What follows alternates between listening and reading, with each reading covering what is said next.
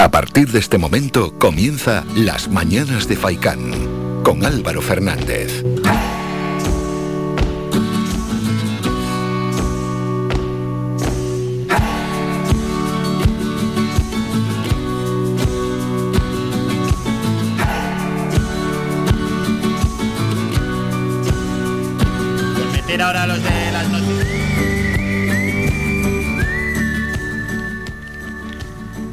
¿Qué tal? Muy buenos días y bienvenidos a las mañanas de Faikán. Hoy es, es jueves ya, Mingo, jueves 27 de enero. Buenos días, Mingo, buenos días.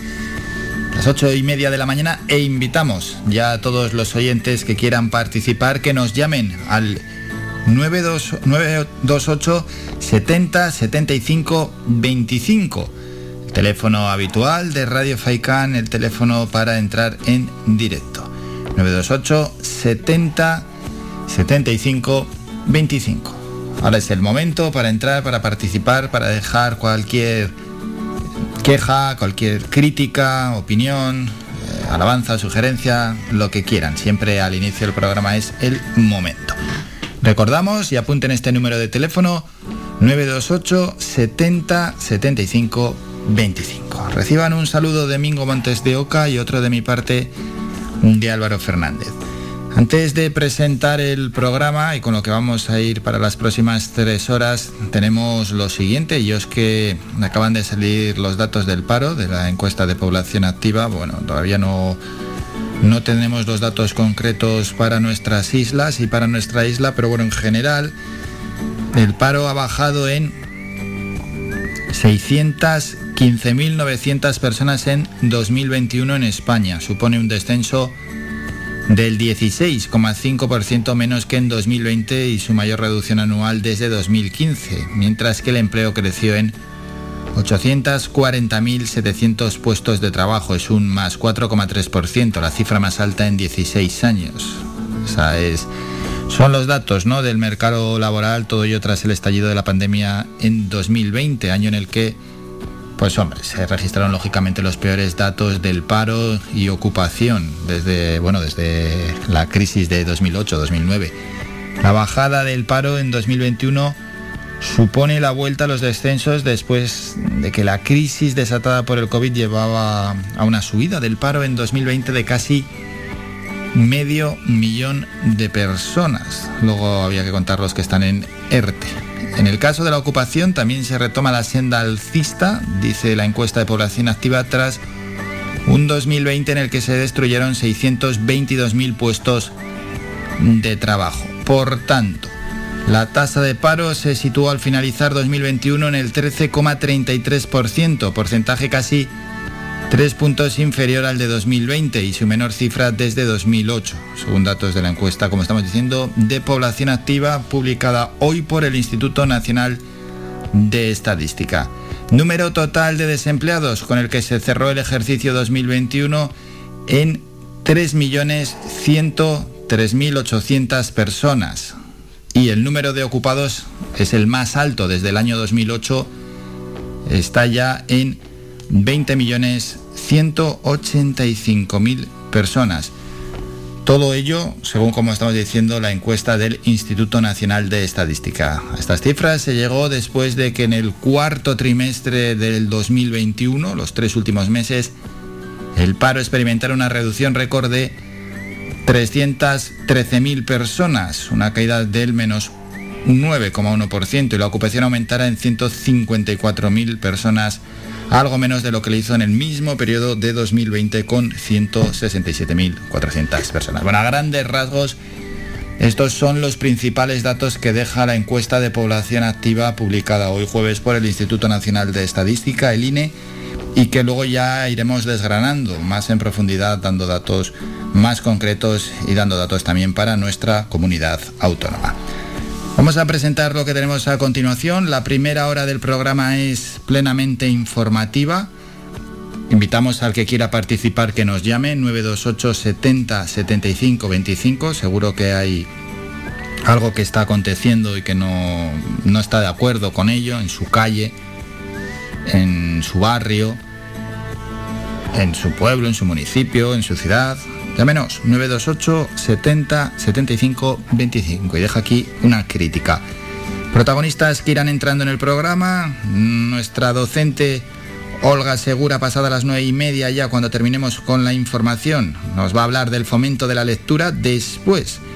Llega la siguiente protagonista, es Francisca Martín Cárdenes, es la presidenta de la Cooperativa de Viviendas Colaborativas El Cempies, y entra en el programa después del paso por nuestro programa también de la consejera insular Ángeles Batista, donde habló sobre la aprobación en el último pleno del Cabildo de su iniciativa sobre viviendas colaborativas. Dijo que no había viviendas colaborativas en la isla y Francisca Martín va a entrar para corregir a la consejera insular. Más asuntos, 10 y 20, bajo la denominación de Artis, se ha creado en la Villa de Ingenio una nueva asociación cultural. Está conformada por 34 artistas de diferentes disciplinas con el objetivo de unir fuerzas y poder desarrollar diferentes proyectos creativos. Pasará por el programa su presidente Iván Falcón.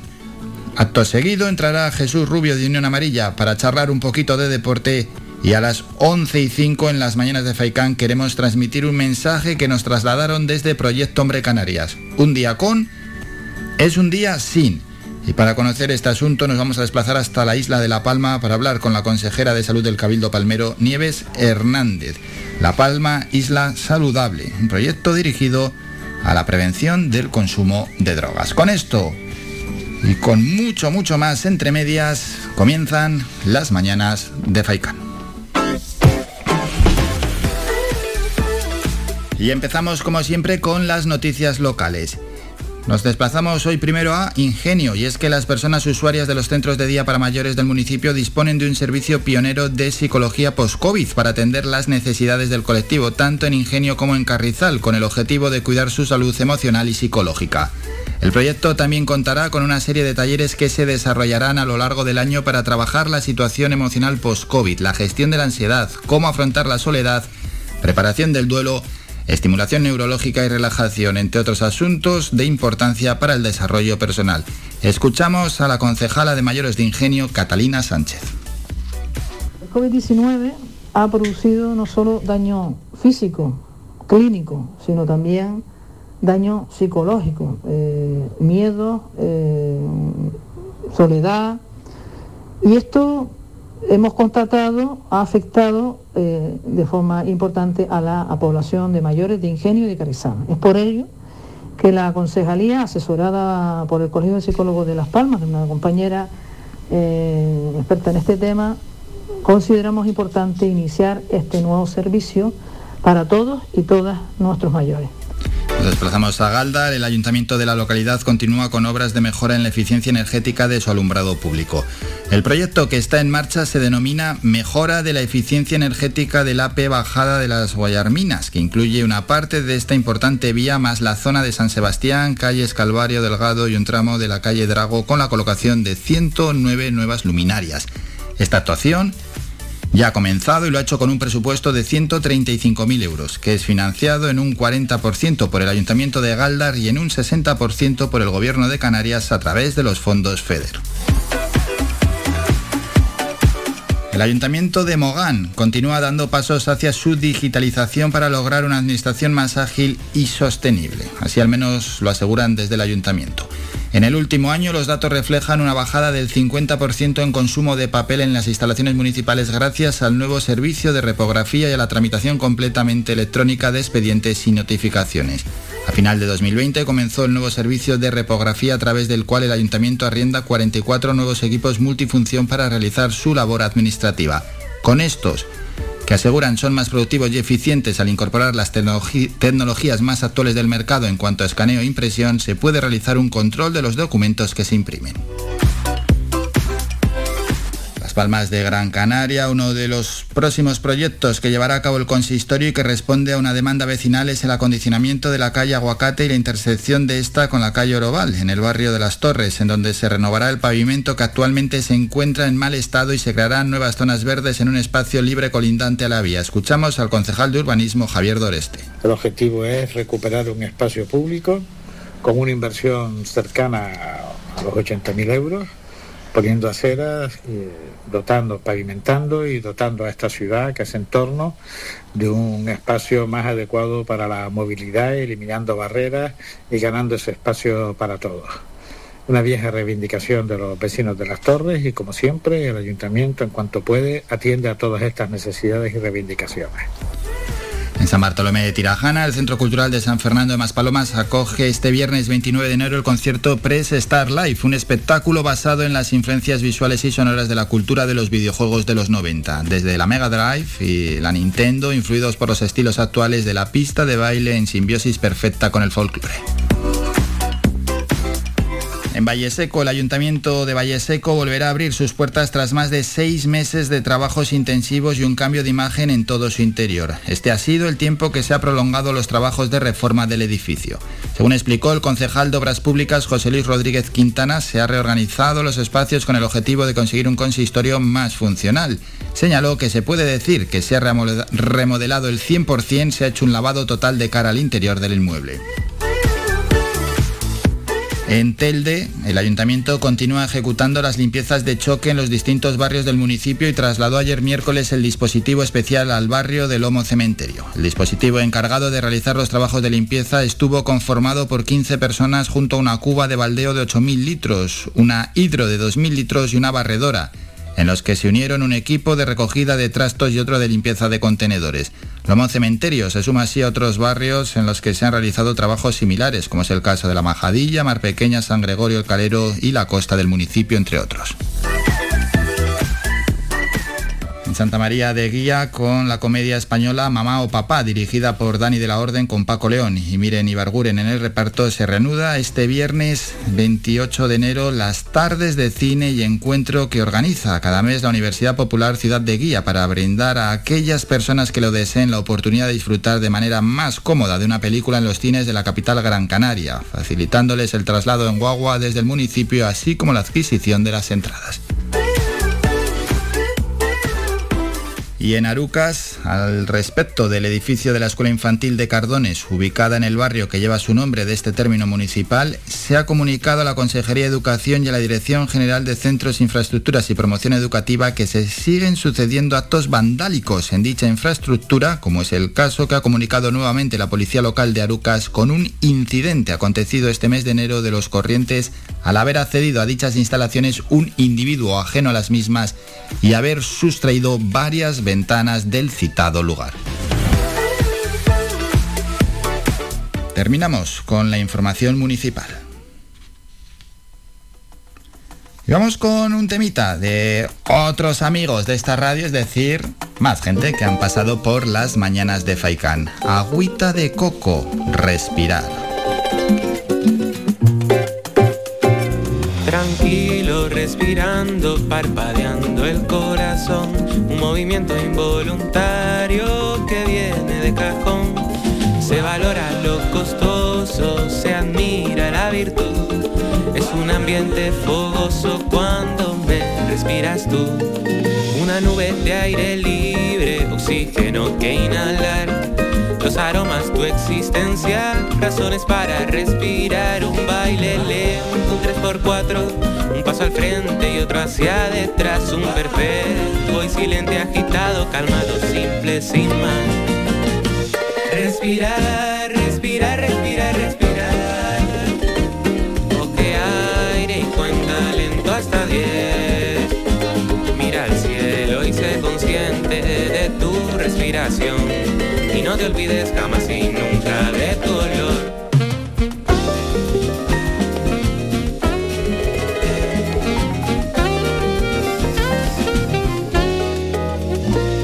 Automático, ingenioso, puede que profundo y vital. Sosegado o afanoso, su ausencia es mortal. Como un cauce de agua dulce, como brisa junto al mar. Atraviesa tus pulmones con el fin de funcionar. Como cuerda la guitarra, en el aire yo me refugié. Como a la hormiga rogo la cigarra, mantenerse en pie como quien se acuerda en un momento de quien siempre está ahí. Nadie se acuerda nunca de quien te adueña la nariz. Respirar, respirar, respirar, respirar. Coge aire y cuenta lento hasta diez. Mira al cielo y sé consciente de tu respiración. Y no te olvides jamás y nunca de respirar, respirar, respirar, respirar. Coge aire y cuenta lento hasta diez. Mira al cielo te olvides jamás y nunca de respirar,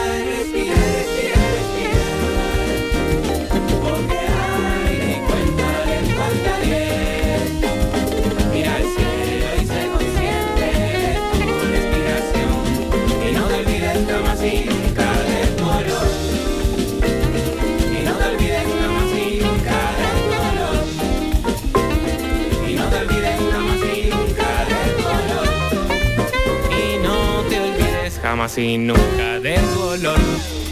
Brasil, Brasil.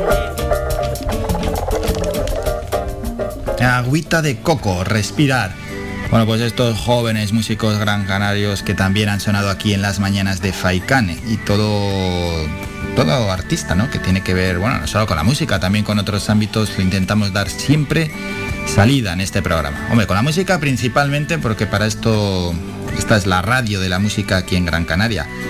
Ayer estuvo Tony Sosa, miembro de la Murgota, estuvo bien, estuvo interesante la charla con ellos y presentando, era la primera vez que había algún representante, hombre, ellos son 13, no vamos a traer a los 13 aquí al programa, ¿no? Y además es que se estaban dividiendo porque estaban ahora de promoción y otros miembros estaban pues atendiendo otros medios de comunicación. Bueno, Tony Sosa estuvo aquí con nosotros explicándonos eh, cómo nació la Murgota, cuál ha sido su evolución, sus personajes que han creado, los objetivos que tienen y sobre todo cómo encaran la actuación de este próximo domingo en el edificio Miller, en Las Palmas de Gran Canaria. Será el domingo a las 7 de la tarde. Para el que quiera ir, las entradas en- están en en3.es. Hay que echar una mano también a esta gente, ya que está por aquí, pues les anunciamos cómo pueden ir a, ver sus espectáculos y dónde actúan. Agüita de coco y agua es lo que ha caído hoy desde el cielo y... Hombre, a ver, si en un pluviómetro esto tampoco es que sea muy científico, pero así a, a simple vista y con el agua que teníamos en el piso y los charcos y demás, pues igual ha sido el, el día que más ha llovido en Telde, en Telde. En los últimos, pues desde que terminó el invierno pasado, vamos a echarle 10 meses. En, un momento concreto habrá sido de los momentos que más, porque había agua, había charcos y había... Se veía, se veía agua en el piso, se veía bastante, bastante agua y es necesario que llueva y ojalá llueva más, más y más. Se necesita agua, se necesitan llenar las presas, el agua es vida, que voy a contar del agua. Vamos a repasar luego lo que nos dice la Agencia Estatal de Meteorología. Iremos después de la publicidad al repaso a las temperaturas. Tenemos que ir con Es Noticia y por supuesto también repasaremos las portadas de los periódicos. Primero las de tirada general, después vamos con los periódicos más cercanos y terminamos con los deportivos, que casi siempre nos hablan de fútbol, pero bueno, pues es lo que hay. Hacemos un descanso, un minuto y volvemos con las temperaturas, es noticia y las portadas de los periódicos.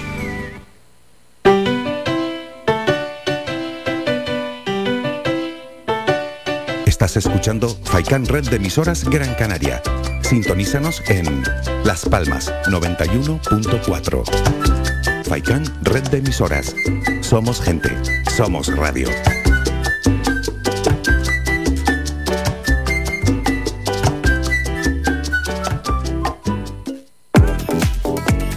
A cualquier hora y para cualquier problema, llegan los coches amarillos. Llega Desatascos Jumbo 928 230265. Desatascos domésticos industriales y de redes ayuntamientos. Vaciado de pozos, achique de agua, aljibes o por lluvias. Tratamiento de legionela. Trabajos en todo tipo de embarcaciones. 638-748-731. Limpiezas de choque y localización de arquetas ocultas. Más de 34 años sin descanso. 24 horas sin excepción. 928-230265. Pioneros en limpieza de estanques y redes heredades de agua. No contrate intermediarios. Llámenos directo y ahorre tiempo y dinero. 638-748-731. Somos gente, somos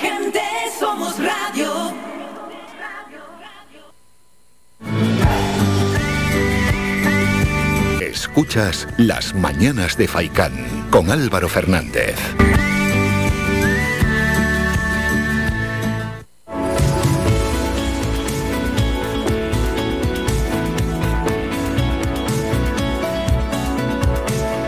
El tiempo.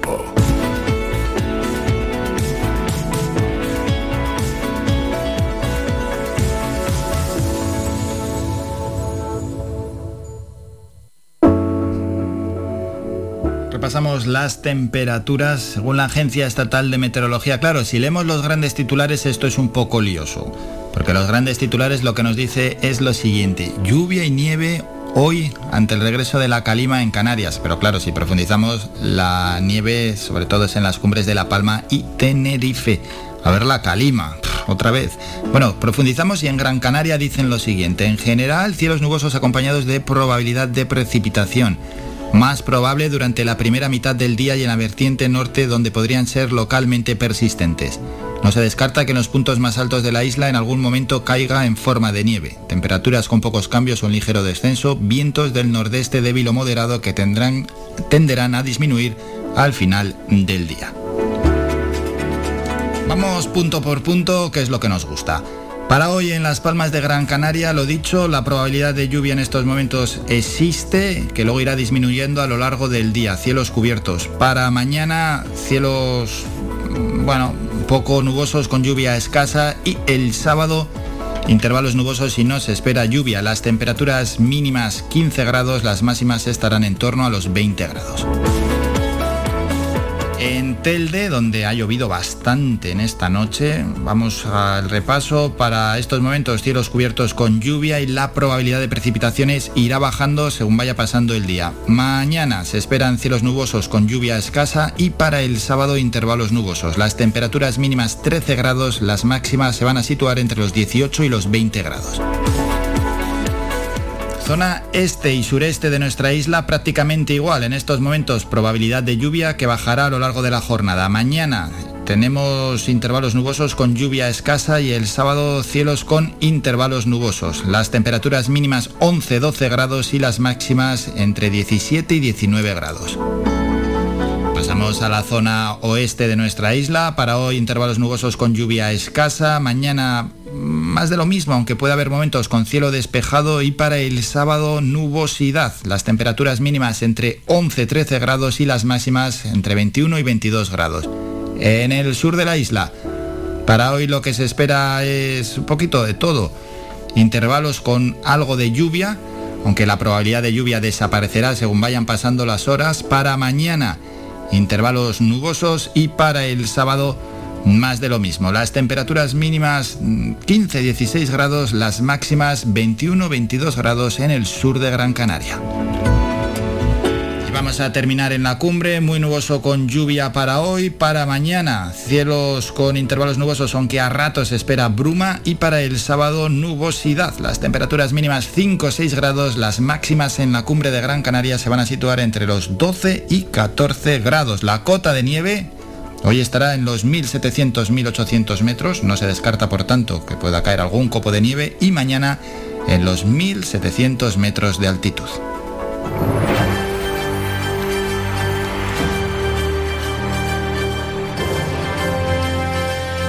Es noticia.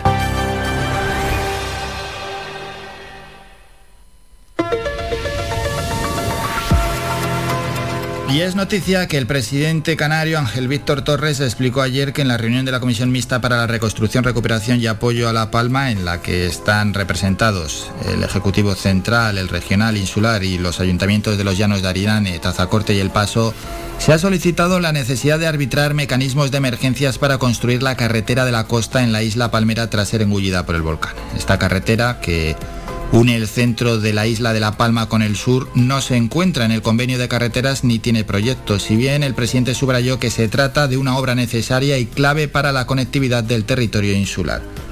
Por ello se le ha trasladado desde Canarias al Gobierno central la necesidad de que se arbitren los mecanismos de emergencias para que no teniendo proyecto, no estando en el convenio de carreteras, se arbitren las partidas económicas de entrada cerca de 50 millones de euros para que con carácter inmediato puedan comenzar esos trabajos.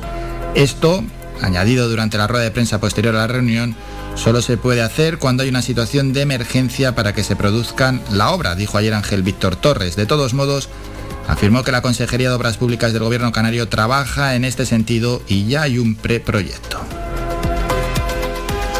Bueno, pues algo que parece lógico, ¿no? Eh, intentar rehabilitar esa carretera que une el centro de, la isla de La Palma con el sur. Vamos a ver, vamos a ver, no sé a qué estaban esperando.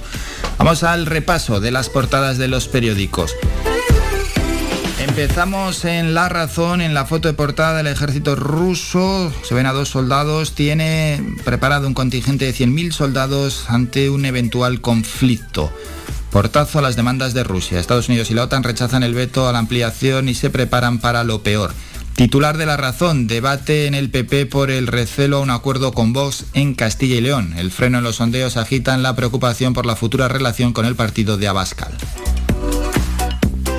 El país sobrevivir en solitario al drama migratorio.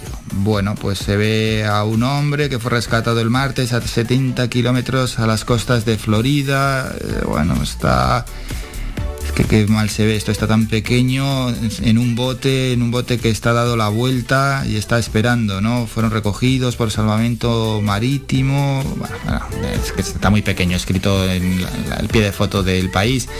Nada nuevo nos van a contar de esto, la verdad. Lo bueno es que se hagan eco y, que llegue a todo el mundo. Estados Unidos responde a Moscú que la OTAN no cierra la puerta a Ucrania. El rechazo a la exigencia de Putin abre una nueva fase en conflicto. ABC Casado es la foto de portada, concede a Sánchez lo que le niegan sus socios. El líder de la oposición llama al presidente para garantizarle su apoyo en la crisis de Ucrania, pero le insta a acudir a dar explicaciones al Parlamento. Titular de ABC, el gobierno introduce cambios de tapadillo en la reforma laboral. Yolanda Díaz utiliza el decreto sobre la Sareb para colar modificaciones y complica su trámite parlamentario. En el mundo, una soldado, estamos acostumbrados a resistir. Biden planta cara a Putin, la puerta de la OTAN está abierta. Estados Unidos rechaza las exigencias rusas e insiste en que Ucrania es bienvenida en la alianza.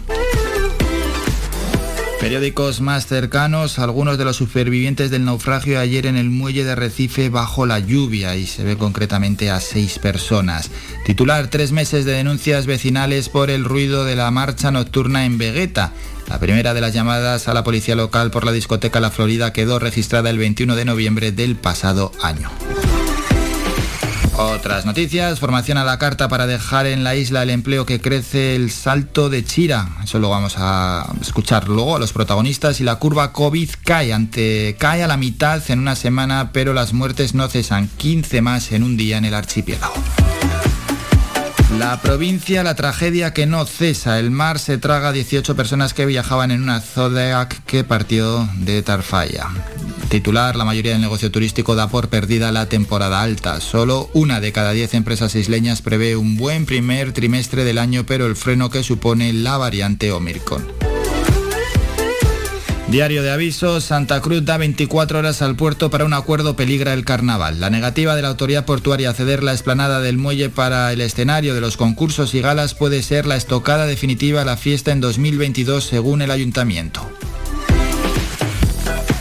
Periódicos deportivos, marca una caldera contra el Paris Saint-Germain y se ve el Bernabéu, empujón en las obras del estadio para el partido cumbre de Champions. La grada de lateral oeste perdería la lona y puede estar levantada para la cita del 9 de marzo. La idea es recuperar el ambiente de las grandes noches europeas del Bernabéu.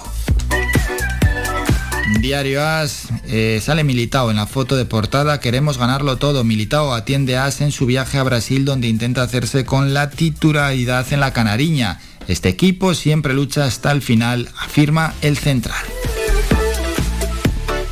Y terminamos en este caso con el mundo deportivo. Tres fichajes. Xavi pide tres altas en invierno, dos puntas y un lateral. Ofrece a Dama y el club ofrecen a Adama y el club lo valora. Hubo reunión de la gente de Dembélé con Xavi y Jordi Cruz, pero el club no cede. firma la baja, salida o grada. Así están y así han llegado en estos momentos las portadas de los periódicos. Nos vamos a publicidad a la vuelta. Primer boletín informativo, luego vamos a escuchar un tema musical y después vamos a ir con varios asuntos. Primero, vamos a conocer quiénes son las 19 personas y entidades distinguidas este año por el Cabildo de Gran Canaria, donde se reconoce siempre la labor en asociaciones del mundo social, cultural, económico, en profesionales, en personalidades, en entidades. Escucharemos a Antonio Morales ayer en la presentación. Es una propuesta de la comisión creada a la concesión anual de honores y distinciones, pero que bueno, que tiene que llevarlo a pleno, pero que me imagino que, irán todos hacia adelante, o que no rechacen a, a ninguna de esas 19 propuestas. Y después lo que venían anunciando también los medios locales. Vamos a escuchar aquí a los protagonistas que hablaron de esa cualificación de los trabajadores, cualificación de los trabajadores en especialidades que puede demandar la construcción del proyecto Salto de Chira. Ayer se presentó ese asunto y vamos a escuchar a cuatro protagonistas diferentes. Breve descanso y seguimos informando.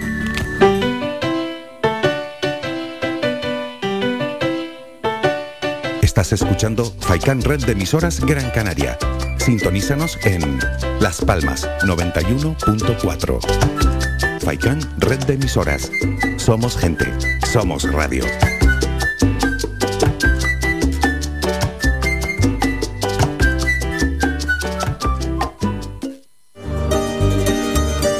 Mejores carnes asadas en el asador horno tradicional con una leña seleccionada te lo ofrecemos en el restaurante Grill El Alpendre de los Abuelos. Contamos con una amplia variedad de entrantes, ensaladas elaboradas con productos locales. No olvides preguntar por nuestros postres caseros. En el restaurante Grill El Alpendre de los Abuelos ponemos a tu disposición nuestra amplia sala y experiencia para cualquier reunión de amigos o empresa.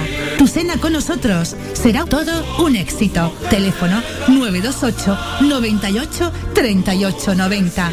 Estamos ubicados en la calle Ancor número 5 en Mar Pequeña, al lado de Radio Faikán. Somos gente, somos radio.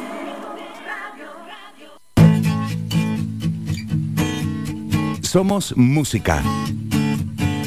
Somos información. Somos entretenimiento. Somos vida. Somos Radio Faikán. Somos gente. Somos radio.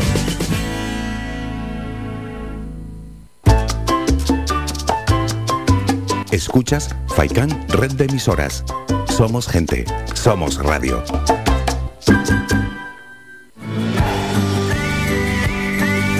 Escuchas Las Mañanas de Faikán con Álvaro Fernández.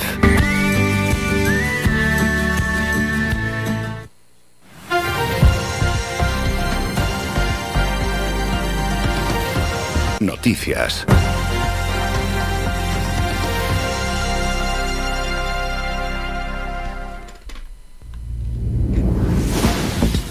Momento ya para el primer boletín informativo. Vamos con el drama migratorio. Nueve inmigrantes que iban a bordo de una de las neumáticas que Salvamento Marítimo rescató durante la noche de este pasado martes aseguraron a su llegada a Lanzarote que su embarcación iban 18 personas más, por lo que están desaparecidos en aguas del Atlántico. En concreto, los migrantes que hicieron estas afirmaciones fueron rescatados por la guardamar Caliope y según confirmaron a la delegación del gobierno en Canarias, nueve personas estaban agarradas a la neumática semi-hundida cuando fueron salvados y estos aseguraron que 18 personas más estaban desaparecidas.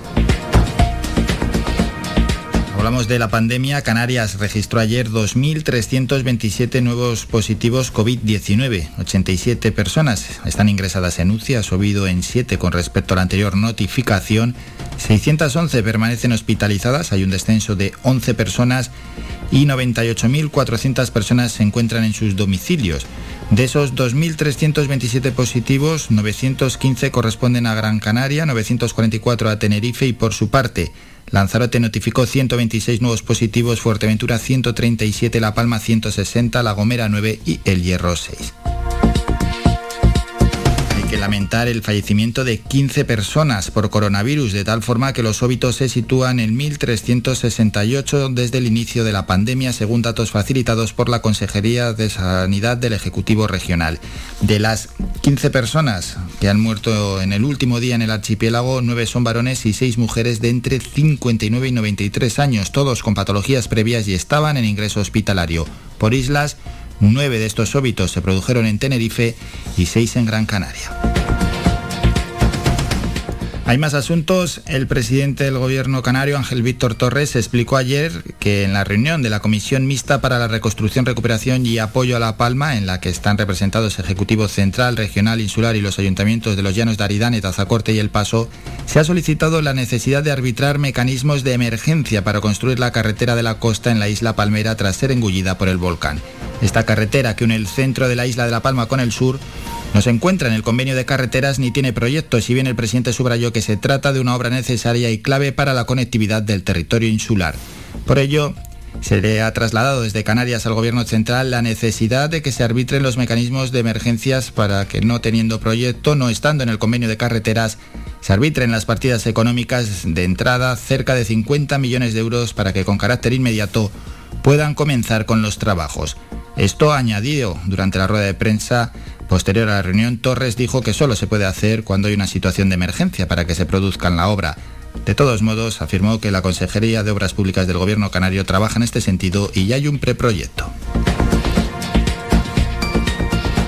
En cuanto a las noticias más cercanas, el Ayuntamiento de Galdar continúa con obras de mejora en la eficiencia energética de su alumbrado público. El proyecto que está en marcha se denomina Mejora de la eficiencia energética del AP Bajada de las Guayarminas, que incluye una parte de esta importante vía más en las zonas de San Sebastián, calles Calvario, Delgado y un tramo de la calle Drago, con la colocación de 109 nuevas luminarias. Esta actuación ya ha comenzado con un presupuesto de 135.000 euros que es financiado en un 40% por el Ayuntamiento de Galdar y en un 60% por el Gobierno canario a través de los fondos FEDER.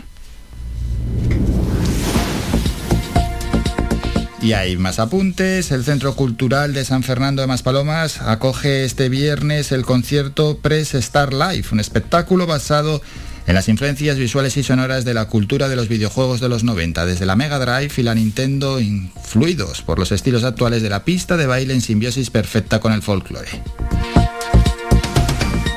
El último apunte nos lleva hasta Valle Seco. El ayuntamiento de la localidad volverá a abrir sus puertas tras más de seis meses de trabajos intensivos y un cambio de imagen en todo su interior. Este ha sido el tiempo que se ha prolongado los trabajos de reforma del edificio.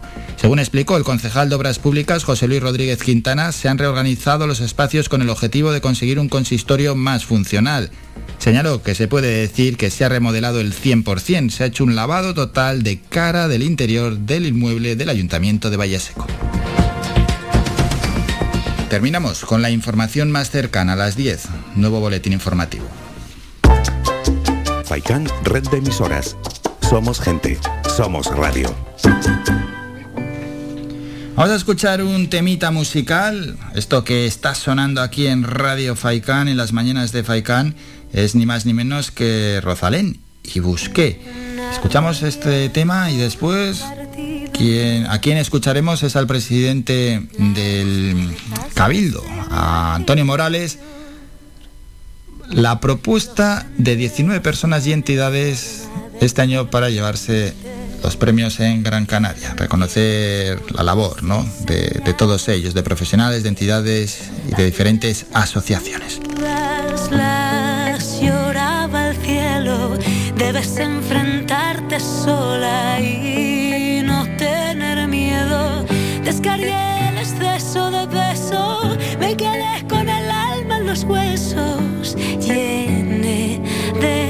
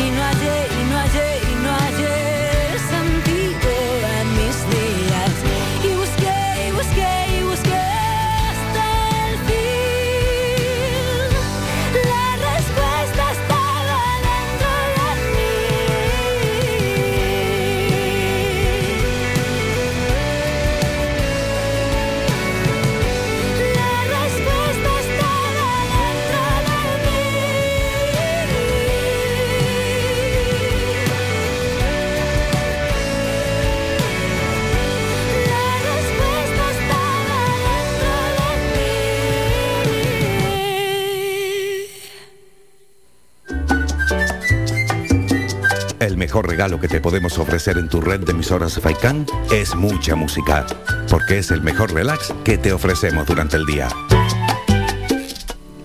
Ha sonado Rosalén y vamos a continuar informando.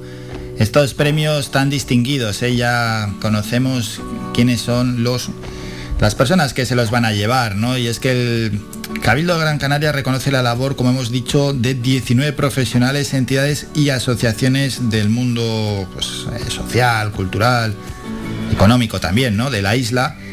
Y en este 2022 van a recibir los honores y distinciones con los que la corporación digamos que honra a quienes han destacado en el desempeño de una labor o de una profesión siempre en favor de la ciudadanía, en favor incluso de la isla. ¿no? El presidente del gobierno de Gran Canaria, Antonio Morales, señaló en la presentación ayer de estos reconocimientos que la propuesta de la comisión creada para la concesión anual de honores y distinciones a personas e instituciones, coincidiendo con el aniversario de la creación del Cabildo, que este año 2022 cumple 109 años, se ha adoptado por unanimidad y que está integrada por un listado creado de manera consensuada y en el que aparecen aportaciones de todos los grupos políticos de la corporación insular. Esto se lleva al pleno y me imagino que se vayan a aprobar los 19 nombres. Vamos a escuchar a Antonio Morales. A mí me gustaría lanzar tres mensajes. muy No, no. Está el audio de, de Antonio Morales eh, que lo está en, en, la tablet. Vamos a vamos a escucharlo. 19 ha producido no No. Ahí, ahí hay un pequeño lío.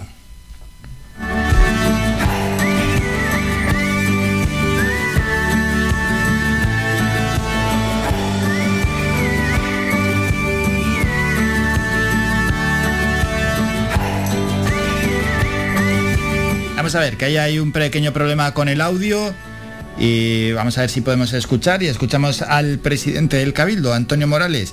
Los anteriores audios son del siguiente tema que vamos a tocar y es que ayer presentaron, bueno, pues estuvo la consejera de Economía, estuvo representantes del ESC, el propio Antonio Morales, de Red Eléctrica Española, eh, estaban hicieron una presentación de cómo se van a formar en cualificación a los ciertos trabajadores del Salto de Chira. De eso hablamos luego. Pero venga, vamos a escuchar ya a Antonio Morales, que ya está por ahí, a ver si ya está sonando de fondo, sí. La comisión creada para la concesión de honores y distinciones a personas o instituciones a los que reconoce este cabildo eh, cada año coincidiendo con la celebración de su aniversario de creación. Este año Cabildo de Gran Canaria cumple 109 años y está previsto que para el día 18 de marzo celebraremos la gala institucional que hacemos cada año para reconocer a personas e instituciones de la isla de Gran Canaria en este año 2022. Se constituyó una comisión al efecto, se reunió hoy por la mañana a las diez y media, once menos cuarto. Eh, eh, se dio el visto bueno al listado definitivo, a las propuestas definitivas, de manera consensuada, de manera unánime, por, eh, de todos los grupos políticos presentes en esta corporación. Se llevará el, el acuerdo de esta comisión al pleno del próximo viernes día 28, pleno ordinario del mes de enero, que ustedes saben irán en el primer punto del orden del día, que se, hará, se hace a puerta cerrada, aunque en este caso eh, existe unanimidad eh, en las propuestas. Les cuento a continuación la decisión de esta Comisión de Honores y Distinciones del Cabildo de Gran Canaria para la propuesta de honores y distinciones del año 2022. Para la distinción de hijo o hija predilecta de Gran Canaria, a don José Miguel Pérez García, antiguo eh, expresidente de este cabildo, luego por su trayectoria, dedicación y compromiso con Gran Canaria en su etapa como responsable político, pero también como eh, un hombre de una destacada labor investigadora y divulgadora como doctor y catedrático de Historia de la Universidad de Las Palmas de Gran Canaria. Hija predilecta, doña María Dolores de la Fe Bonilla, el centenario de su nacimiento, por su vinculación al costumbrismo, a las tradiciones, por su, prolífica producción literaria. A don Eduardo Bautista García, a Teddy Bautista, también por su larga trayectoria musical en el ámbito del Estado español y, también de reconocimiento internacional. Paseó el nombre de los canarios por todo el mundo y ha abierto además nuevos cauces a la música progresiva en, en España y en Europa. Y luego también por su implicación en la defensa de los derechos de los autores. Para la distinción de hijo adoptivo, hija adoptiva de Gran Canaria, doña Carmen Laforé eh, Díaz, a título póstumo, eh, por ser una escritora consagrada como una de las mejores narradoras de la realidad española.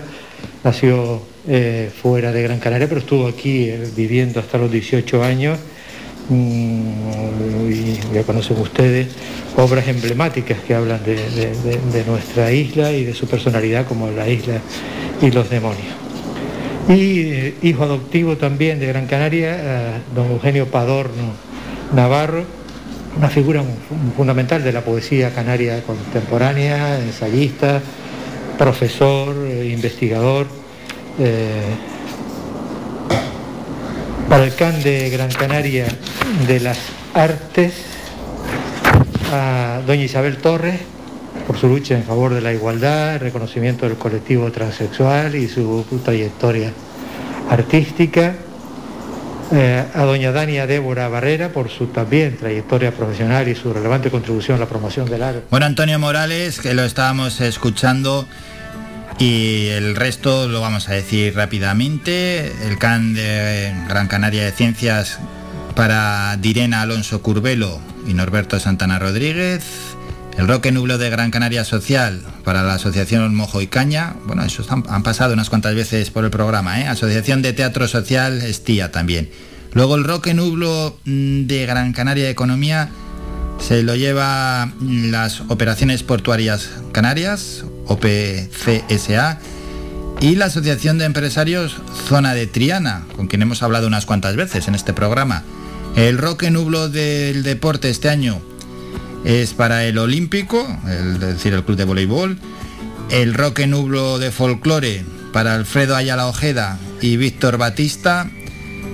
El de turismo, roque nublo de turismo, se lo lleva la Asociación de Turismo Activo y Antonio Santana Miranda y el Roque Nublo de Gran Canaria de Solidaridad Internacional, la Asociación Social Casa de los Pueblos de Canarias. Enhorabuena para todos ellos por esta distinción, esta gran distinción que da todos los años el Cabildo de Gran Canaria. Otro asunto que queríamos tocar bueno, hay parte de la población que está en contra de la construcción del salto de Chira, pero esto no quiere, no hace para que odiemos la realidad y que es que el proyecto está avanzando, ¿no?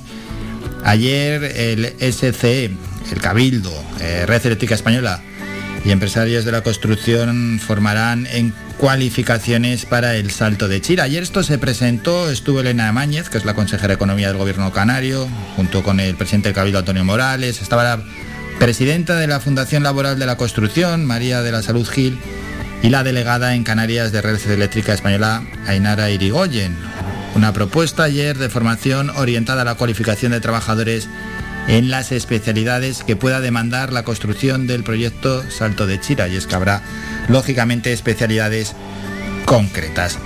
En torno a este asunto hablaron los cuatro presentes, estuvo la presidenta de la Fundación Laboral de la Construcción, María de la Salud Gil.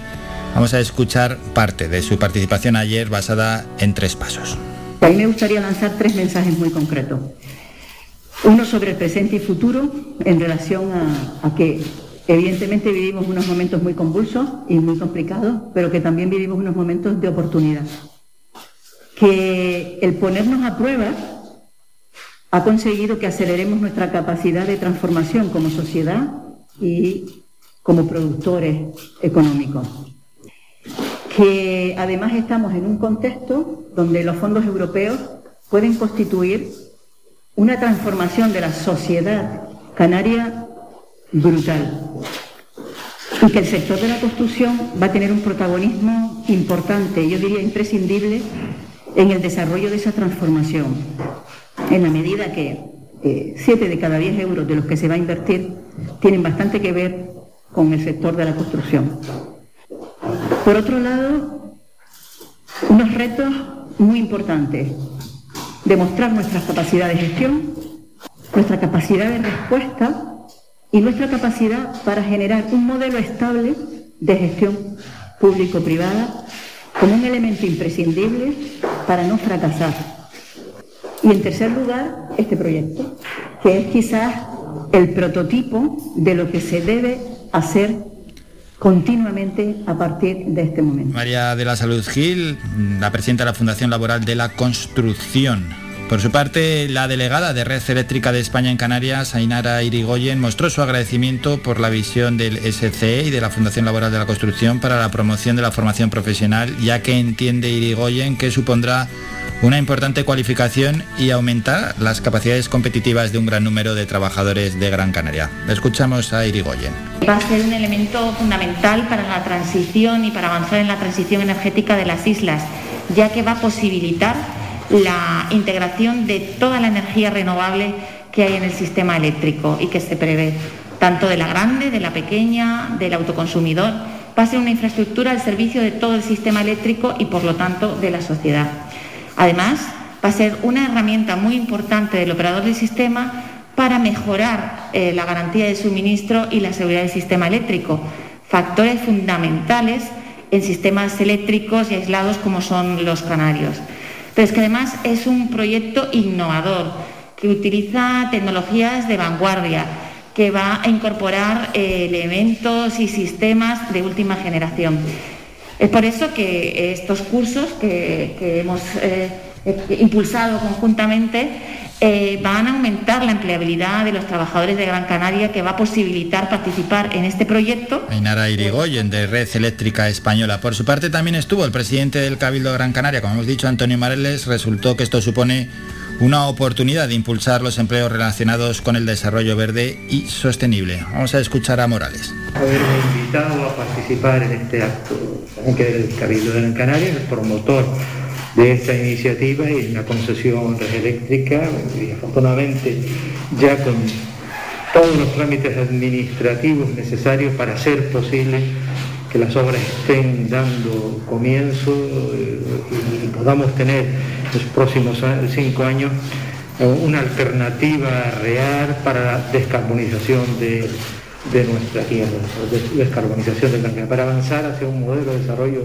Antonio Morales y también pasó la consejera de Empleo del Gobierno de Canarias, Elena Máñez, subrayó que el valor añadido que este tipo de acción aporta a las políticas activas de empleo al colaborar las entidades públicas con el tejido productivo y sus empresas. Escuchamos parte de la intervención de Máñez. Yo creo que lo más importante del proyecto ha quedado definido. Es un proyecto desde luego con un alto valor social añadido. En sí, por lo que implica de avance para la transición energética en esta tierra, eso ya en sí es un gran valor porque es uno de los objetivos eh, que nos marcamos también en el gobierno de Canarias, alineado con los objetivos de Europa y del gobierno de España, pero es que también aporta ese valor social tan importante como es la formación y contar con personas preparadas que puedan acceder a esas oportunidades que se van a abrir en torno a este proyecto. Bueno, todo esto sobre la formación de los próximos trabajadores, de parte ¿no? de los trabajadores de lo denominado como salto de Chira. Antiguamente salto Chira Soria, ahora salto de Chira. Vamos a hacer un descanso, es parar un minuto y seguimos con la información. Esta primera hora del programa es de información. Vamos a informar de todo lo que está aconteciendo en los medios digitales con el periodista Juan Cruz Peña del Confidencial. Y luego nos vamos a Twitter a conocer cuáles son las 20 tendencias.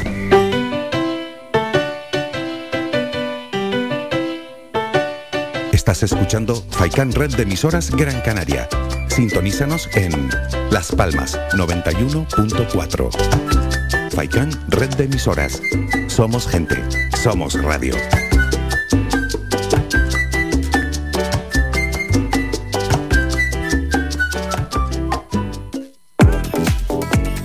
A cualquier hora y para cualquier problema, llegan los coches amarillos. Llega Desatascos Jumbo 928 230265. Desatascos domésticos industriales y de redes ayuntamientos. Vaciado de pozos, achique de agua, aljibes o por lluvias. Tratamiento de legionela. Trabajos en todo tipo de embarcaciones. 638 748 731. Limpiezas de choque y localización de arquetas ocultas. Más de 34 años sin descanso. 24 horas sin excepción. 928 230265. Pioneros en limpieza de estanques y redes heredades de agua. No contrate intermediarios. Llámenos directo y ahorre tiempo y dinero. 638 748 731.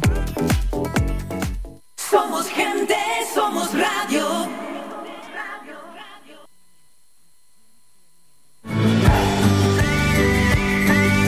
Escuchas Las Mañanas de Faicán con Álvaro Fernández.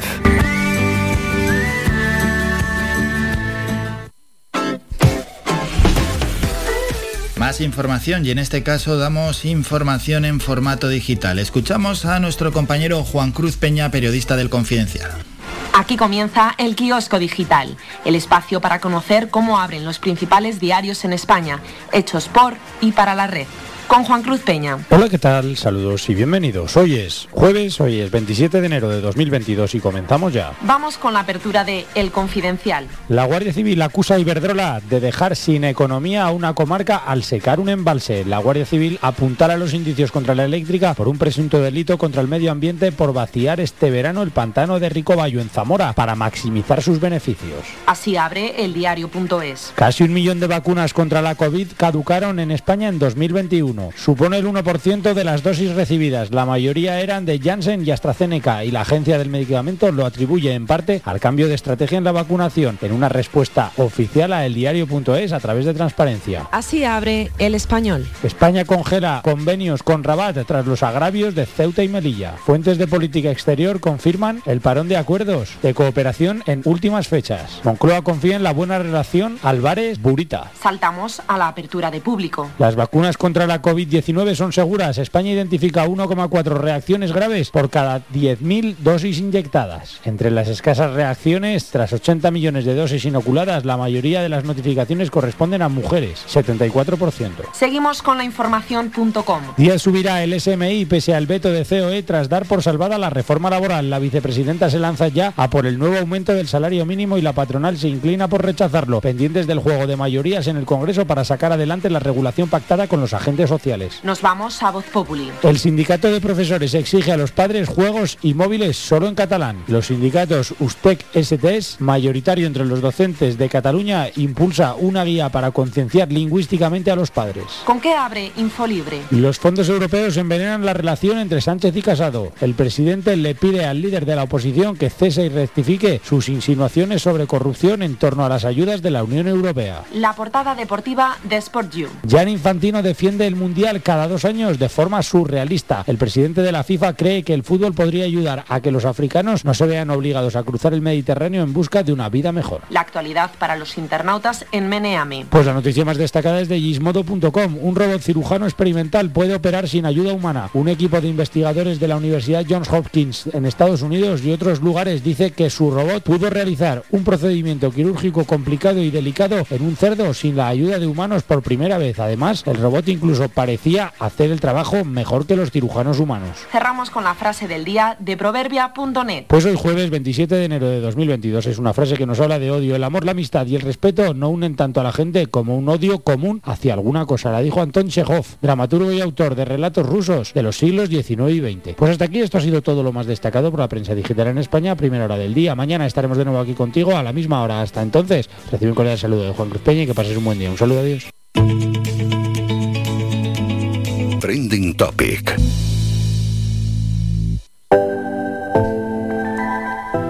Vamos con las 20 tendencias en estos momentos, Mingo. Gracias Juan Cruz por el kiosco digital y digo ese porque las 10 primeras tienen que ver con el Festival de Benidorm, este festival para sacar a nuestro representante en Eurovisión. Benidorm Fest es la primera tendencia y la segunda es Secret Galados. Luego Feliz Jueves, Secret 26C y luego ya empiezan. Chanel la quinta. Chanel es la artista que más puntos se ha llevado en la primera semifinal del Benidorm Fest. Tansugueiras también tiene que ver con todo esto. ¿Quiénes son? Dicen que son el, propio concurso, son tradición y raíz gallega, con guiño incluido a las pandereteiras y su puesta en escena evoca el folclore gallego en toda su esencia. Así ha sido Terra, y hay un vídeo de, ellas, las tansugueiras, que la verdad es que son espectaculares. Más Azúcar Moreno, que también está participando, Barry Brava, más de lo mismo, el festival que quieres, este festival de Benidorm. Y luego ya hay más tendencias, Auschwitz, ese campo de concentración nazi, dice la CNN, este 27 de enero se cumplen 77 años de la liberación del campo de concentración de Auschwitz, en la Polonia ocupada por los nazis. Pues una fecha a tener muy muy en cuenta la 77 liberación de ese campo de concentración y en Europa que siguen las tiranteces. En este caso 77 años después lo estamos viendo en la frontera entre Ucrania y Rusia. Salvador Sobral por aquello de Eurovisión Rigo Berta Celia Villalobos que sigue siendo eh, noticia, pero en este caso es por ayer. Escuchamos a Celia Villalobos en esta sección y en 20 minutos Iglesias responde a las declaraciones de Celia Villalobos en Todo es Mentira. Esta señora solo puede dar lástima, dice Pablo Iglesias. Gaming, 21X, Tezanos, a quien le están pidiendo de nuevo la dimisión, porque ayer Pablo Iglesias publicó un tuit con unos datos del CIS y luego lo tuvo que borrar. Terra, Neil John, Carmen, TJUE y Brenda. Estas son las 20 tendencias en nuestro país. Bueno, y dicho esto, vamos a parar un minuto, vamos a irnos a publicidad y a la vuelta vamos a regresar ya con la sección Educar en Positivo, con Olga Segura. Bueno, vamos a escuchar palabras de nuestra docente y Después llegarán más protagonistas. La siguiente persona que entrará es Francisca Martín, ella es presidenta de la Cooperativa de Viviendas Colaborativas El Cien Pies, que quiere corregir a la consejera insular Ángeles Batista cuando estuvo en nuestro programa y aseguró que no había iniciativas sobre viviendas colaborativas en Gran Canaria. Bueno, vamos a ir paso por paso, ahora es un minuto, es parar, es simplemente una cuña publicitaria y después hablamos de educación y terminamos ya de esta manera con esta primera hora del programa que es plenamente informativa.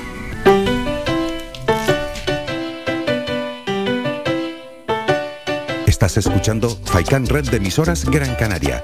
Sintonízanos en Las Palmas 91.4. Faikán, red de emisoras. Somos gente. Somos radio.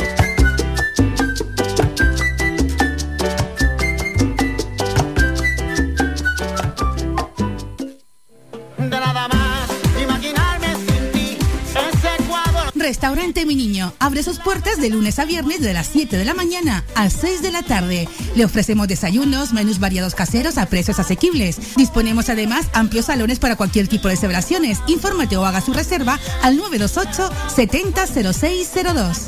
Restaurante Mi Niño. Visítanos, estamos en la calle Los Peregrinos, Polino Industrial El Gora Telde. Parking gratuito y fácil conexión con la autopista Gran Canaria 1.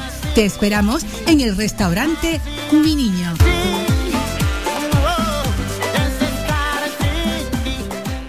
Somos gente, somos radio.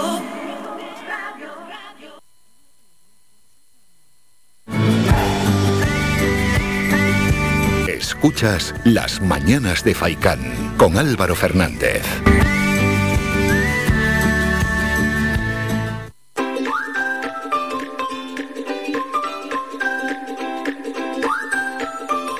Educar en positivo.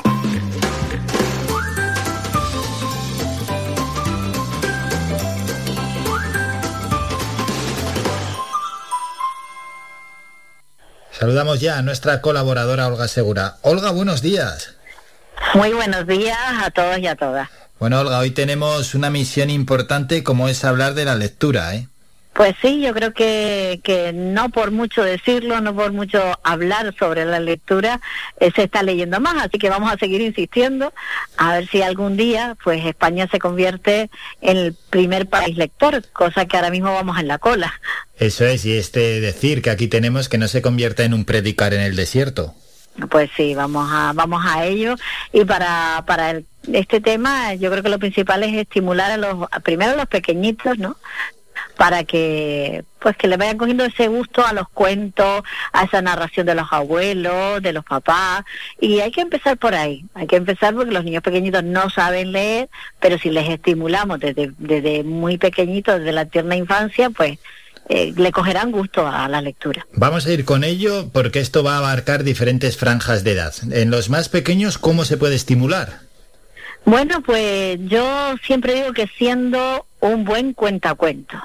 Es decir, de alguna forma eh, los niños entran a la lectura de pequeñitos por, por esos cuentos que les cuentan los papás y, los abuelos, ¿no? Entonces, ¿cómo ser un buen, un buen cuentacuento? Pues en principio eh, hay que tener que sea un hábito, hay que conseguir que eso sea un hábito, que contar los cuentos pues sea una vez a la semana, eh, y digo una vez a la semana por, por cómo vamos en este estrés de vida. Eh, antiguamente yo me acuerdo que mis abuelos y, y mi papá pues me leía el cuento todas las noches antes de irme a dormir. Fíjate qué diferencia, ¿eh? Qué diferencia. Una vez a la semana. Eso es, sí, sí, no vamos a forzar tampoco, que no se agobie el que nos está escuchando de momento una vez a la semana. Si se puede ampliar, mejor que mejor. Sí, en principio yo creo que, que, eso sería lo, lo ideal, ¿no? Tener ese hábito con ellos y, y no cortar la narración del cuento, no no pararlo porque ahora hay que dejarlo, ahora tengo prisa, ahora vamos a parar aquí. No, simplemente mm, seguimos el cuento mm, con cómo va, es decir, principio, desarrollo y final, porque así los niños también entienden y comprenden la estructura. Eso es, bueno, pues hay que estimular a los más pequeños y todos aquellos que tengan que contar cuentos que lo hagan con ganas, con ilusión, que no vayan allí desganados porque al final esto también se transmite. Y poniendo voces, yo siempre digo que, que todo, todas las lecturas van muy bien con las voces, los cuentos y los no tan cuentos. Eh, yo tengo como anécdota, como recordatorio, el famoso poema de, de, de, de Espronceda, con 10 cañones por banda, viento en popa toda vela. Sí. Entonces, eso no era una, no era una lectura propia para, para niños pequeños. Sin embargo, a mí me la contaron de pequeña y como ponían tanto énfasis y tanto y tanto drama al contarla, pues me he quedado con ella, ¿no? Y, y yo creo que eso le pasa a los niños pequeños también. ¿no? Y este es un buen ejercicio para los mayores también, porque al final, al contar estos cuentos y estas historias con diferentes voces y entonación, van a ganar a la, en fluidez eh, oral. Luego, a la hora de tener que hablar y expresarse, esto les enriquece. Sí, el, el cuento, leer un cuento o es- escucharlo, eh, resuelve muchos aspectos. De, de entrada, lo que tú estás diciendo, la fluidez verbal, va, mm, vamos, va a ganar, pero muchísimo. Luego también les ayuda a resolver mm, sus pequeños conflictos afectivos. Esto de la caperucita roja, el, el lobo malo, por ejemplo, bueno, pues les ayuda a, a, de alguna manera a quitar esos miedos, a trabajarlos. Siempre que se haga una buena lectura y, y se acompaña al niño en ese proceso, eh, ya eso le, le entusiasma, ¿no? estimula mucho el lenguaje del, del niño porque estamos con, continuamente con vocabulario. Eh, bueno, los libros con imágenes y, y escritura pues también ayuda a establecer una relación en los más pequeños entre la imagen y, y esas palabras, ¿no? Que de alguna manera va a fomentar todo todo ese el- ese lenguaje eso que luego es. van a ver en el cole. Sí, sí, sí. Bueno, vamos a seguir fomentando la lectura, vamos ya también avanzando en otras franjas de edad. Sí, bueno, pues para avanzar en, en franja de edad tenemos seguidamente para mí los adolescentes. ¿Por qué? Porque son un grupo que tiene hoy en día mucho estímulo tecnológico, están con las tablets, están con pues con sus compañeros de, de Insti, como se dice ahora. Entonces están mm, inmersos en esa batalla tecnológica y han dejado un poquito, si ya no se leía mucho, pues mm, lo han abandonado, ¿no? Lo han abandonado, eso es. La lectura de los WhatsApp no, no vale, ¿no? Como lectura. No, no vale. Sin embargo, sí que vamos a buscar eh, esa forma de enganchar con ellos, de enganchar la lectura, pues a través de probar otros formatos. Y otros formatos eh, pueden ser los audiolibros, ya que van con el móvil todo el día con esa auriculares puestos, pues, pues por lo menos que escuchen novelas, que escuchen cuentos, que escuchen eh, pues todo lo, lo, lo que hay, los relatos, los grandes escritores que tenemos en España. Y, y eso sería quizás una manera para entrar. Luego hay otra que son los libros escritos por, por los youtubers. Eh, eh, bueno, dentro de que dentro dentro de eso podemos hacer Claro. una selección. Es que ese es un sí buen hay- aliciente, Olga. Es que al final algo, leer algo que te interese sobremanera es un buen aliciente. Que no quiero decir que una novela o un relato histórico o un ensayo incluso, ¿no? No sea buen aliciente, pero bueno, como cuesta lanzarse y como estamos perdiendo el hábito lector, quizás esta sea la mejor manera incluso. Sí, yo, mm, vamos, eh, hablando con compañeros docentes, eh, me han dicho que han sido la forma en la que han podido luego trabajar otro otro tipo de lectura. Eh, bueno, e interesándose por lo que ellos leen y averiguando qué qué escritores, entre que- yo iba a decir entre comillas, pero no, porque son realmente escritores, es decir, los youtubers escriben sus historias, escriben sobre lo que les interesa a- a los jóvenes de hoy y, y, y algunos hay que tienen pues muy buenas novelitas, ¿no? Y entonces, de alguna manera, a los adolescentes les entran los libros por la portada y por su, mm, sus temas de interés, no, no por otra cosa. Sí, y luego en el colegio y en el, adecuado. en el colegio y en el instituto eh, se hace como se hacía antiguamente, lo de mandar un libro para leer. Sí se sigue haciendo, yo digo por desgracia que me perdonen los compañeros, eh, sí se sigue haciendo y sí que es verdad que menos, mucho menos. Es decir, ya se está más pendiente del interés y se hace como un sondeo previo entre el alumnado a ver qué es lo que gusta. Lo que pasa que evidentemente ahí surge la brecha digital que, que tenemos, ¿no? Es decir, las generaciones de profesores con más edad, pues o se ponen al día o nos ponemos todos al día con lo que están leyendo los jóvenes, porque evidentemente luego hay lecturas dentro de esas que les gustan a los jóvenes que son eh, constructivas, positivas y buenas, y otras que, que, que no, que son degradantes. eh, bueno, en algunos casos, pues tenemos el problema de que hay algunas lecturas que fomentan incluso la violencia de género. O sea, por tanto, eh, es bueno que el docente también esté al loro, como se dice por ahí, de lo que de lo que está surgiendo y del interés de los chicos. Y bueno, dentro de eso sí que hay compañeros que están buscando acercarse más a ellos y, y buscar libros de autores cercanos a ellos y a través de eso, pues ya meterse luego con otras otro tipo de lecturas, ¿no? Sí, sí, eso está bien. comunes. Es que yo me acuerdo que Y en el no instituto, sí, en el instituto o en el colegio a veces, no sé, estaban empeñados los profesores en que leyéramos ciertos tipos de libros, bueno, basta que te lo decían para no leerlo, pero Eh, incluso hasta algo complejos para la edad, porque alguno podía ser un clásico, ¿no? Es que hay que leer a estos clásicos. Pues es que estos clásicos yo con esa edad no los entendía, o incluso había algún ensayo también que era complicado, no teníamos una base para entenderlo. Y ahora que lo ves con mucha perspectiva, te das cuenta que, claro, que es que esas obras o esos libros te estaban sobrepasando. Sí, ese es un error que se cometía antes mucho y ahora incluso las editoriales marcan los libros por edades, porque eso es fundamental, es decir, no tienen la misma capacidad eh, a nivel de, de, intelecto, ¿no? Y de formación, de madurez y de lenguaje propiamente dicho, eh, un niño de nueve años que un niño de quince mm, es completamente diferente. La capacidad eh, a nivel de comprensión oral, eh, vamos, es un abismo. Por lo tanto, yo creo que sí, que, es necesario que sean por edades. Mm. Es fundamental también no prohibir lecturas, porque basta que, como decías tú, que, que prohíban algo para entonces todo lo que quiero leer, ni tampoco obligar a leer, ¿no? sino bueno, eh, prohibirle siempre va a ser eh, para ellos una atracción más que otra cosa. Es verdad. Entonces simplemente mm, buscar libros adecuados con la edad, que tengan conexión con su vida, que sean de las cosas que realmente les preocupa y poco a poco ya iremos entrando en los clásicos. Los clásicos no se van a ir, por eso son clásicos, se quedan. Ahí van a estar. Y, y van a estar y llegará un momento en que les apetezca, ¿no? Entonces, lo que no podemos, como, eh, como a mí que me hicieron leer la metamorfosis de Casca, eh, pues tenía yo ni, ni 13 años. Claro, y no lo entiendes. Si piensas que es eso, pues eso, pues una cucaracha, un rato, uno que está ahí encerrado en una habitación, no, no coges los conceptos, ¿qué va? No lo, no lo coges, ¿no? Entonces yo creo que para, para fomentar la lectura, eh, básicamente es tener en cuenta las edades de los niños, si son niños pequeños, facilitar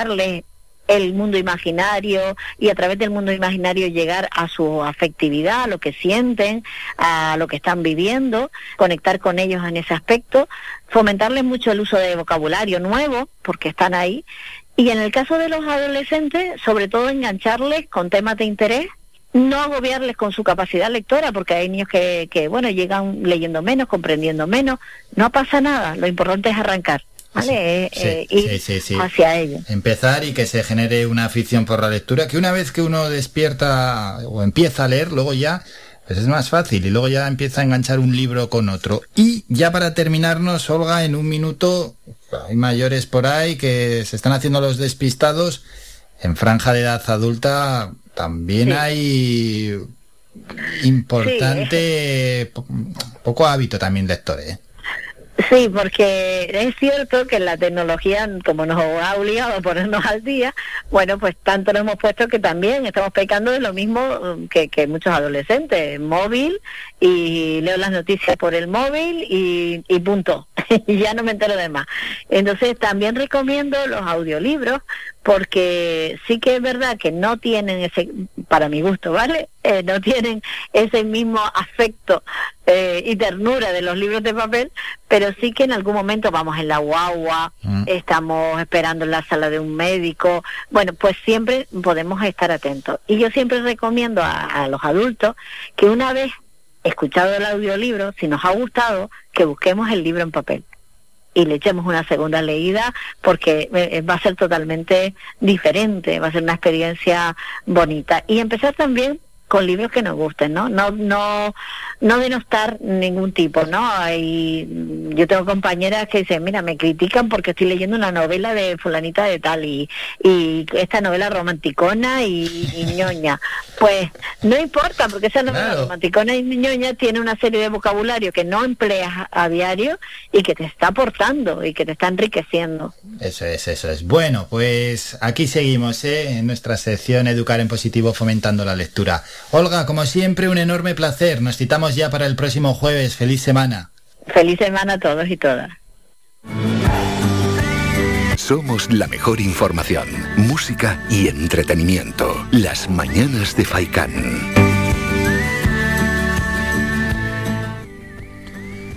Se ha llamado un oyente desde la cumbre de Gran Canaria que estaba nevando un poquito. Estaba nevando desde las 9 y 25 más o menos. Ha dicho que nevaba un poquito en la cumbre de Gran Canaria. Bueno, pues oye, bienvenida siempre es la nieve. Ojalá nieve. Ojalá tengamos algo de nieve porque se suele decir año de nieves, año de bienes o algo así, dice el dicho, ¿no? Venga, vamos con más asuntos. Pasó por nuestro programa mm, la consejera insular Ángeles Batista y habló sobre la aprobación en el último pleno del Cabildo de, su iniciativa, por cierto, sobre viviendas colaborativas, pero en este programa, según afirma Francisca Martín, que es presidenta de la cooperativa de viviendas colaborativas El Cien Pies, Batista mencionó que en Gran Canaria no existe ningún proyecto de viviendas colaborativas. Sin embargo, pues el Cien Pies ya vemos, ¿no? Que es una cooperativa que además ya lleva unos cuantos años. Saludamos por tanto a la presidenta. Paqui, buenos días. Hola, buenos días. ¿Qué tal? ¿Cómo va todo bien? Pues muy bien. En principio agradecerles que nos den la oportunidad de, visualizar nuestro proyecto en, en este medio y bueno, pues vamos a explicarles un poco lo que consideren que necesitan saber sobre nuestro proyecto. Bueno, por tanto, antes de nada, si hay proyectos de viviendas colaborativas en nuestra isla. Sí, sí, existe, existe en concreto el, proyecto del Cien Pies. El Cien Pies llevamos ya como cooperativa eh, funcionando pues justo desde finales de febrero del año 2020, ahora pronto ya dos años. Eh, constituidas, eh, digamos, legalmente en junio del año pasado, del 2021, aunque ya veníamos trabajando como grupo desde la fecha que les digo, pero incluso con anterioridad, casi dos años antes, desde eh, mediados del 18, ya existía una asociación, que es la Asociación Semilla del Norte, que existe, sigue existiendo, donde de, la cual salió este grupo, digamos, pionero para crear la primera cooperativa de, Canarias dentro de, Semilla del Norte. Bueno, pues ahí está el primer paso, ¿no? De cómo nace el Cien Pies. Y esto, ¿quién tuvo la idea? ¿Quiénes os juntasteis? ¿Cómo fueron esos primeros pasos? Bueno, los primeros pasos fueron aproximadamente a finales de febrero del año 2018, como dije, un grupo de personas que ya habíamos oído hablar bastante tiempo atrás del cohousing o viviendas colaborativas y hubo una iniciativa de encuentro eh, de personas que estudiaban en pericia y doctrina en la Universidad de Las Palmas de Gran Canaria, un encuentro de aproximadamente 70 personas y de ahí salieron varios colectivos eh, diferentes y uno de ellos pues fue Semilla del Norte que se constituyó meses después. Y ya empezamos a trabajar y hasta el día de hoy que no hemos parado, de hecho en Semilla del Norte hay mm, pues más de 50 personas ahora mismo eh, constituyéndose, formándose para con posterioridad crear nuevas cooperativas. Pero bueno, Cien Pies pues ya va mucho más avanzada, de hecho ya incluso tenemos un solar, hemos adquirido un solar en diciembre del año pasado. Claro, por esa evolución quería preguntarte, es decir, desde esa constitución que ya nos has comentado, Paqui, hasta el día de hoy, es decir, lo que se ha avanzado.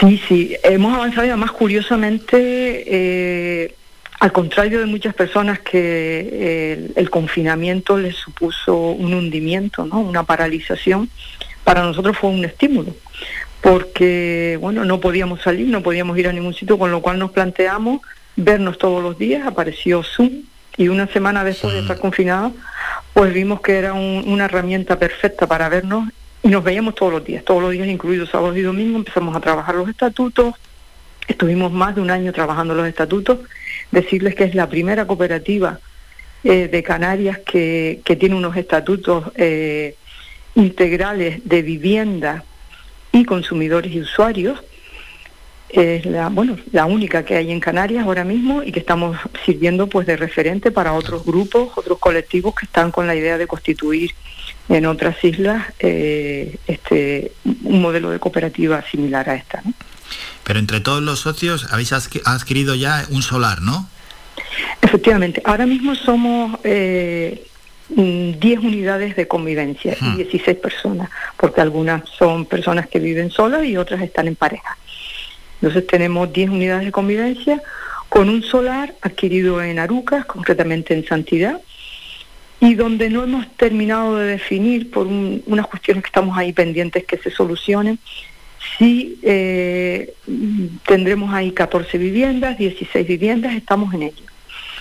Eh, esperamos que pronto ya eso se defina. Estamos trabajando desde finales de febrero del 2020, como decía, con, un, con arquitectos de familia, que es un estudio de arquitectos eh, que existe aquí. Y la idea, por ejemplo, Paqui, en Arucas, en esas 16 viviendas, ¿qué tipo de viviendas sería? Es decir, unifamiliar, viviendas de, de, un bloque de edificios.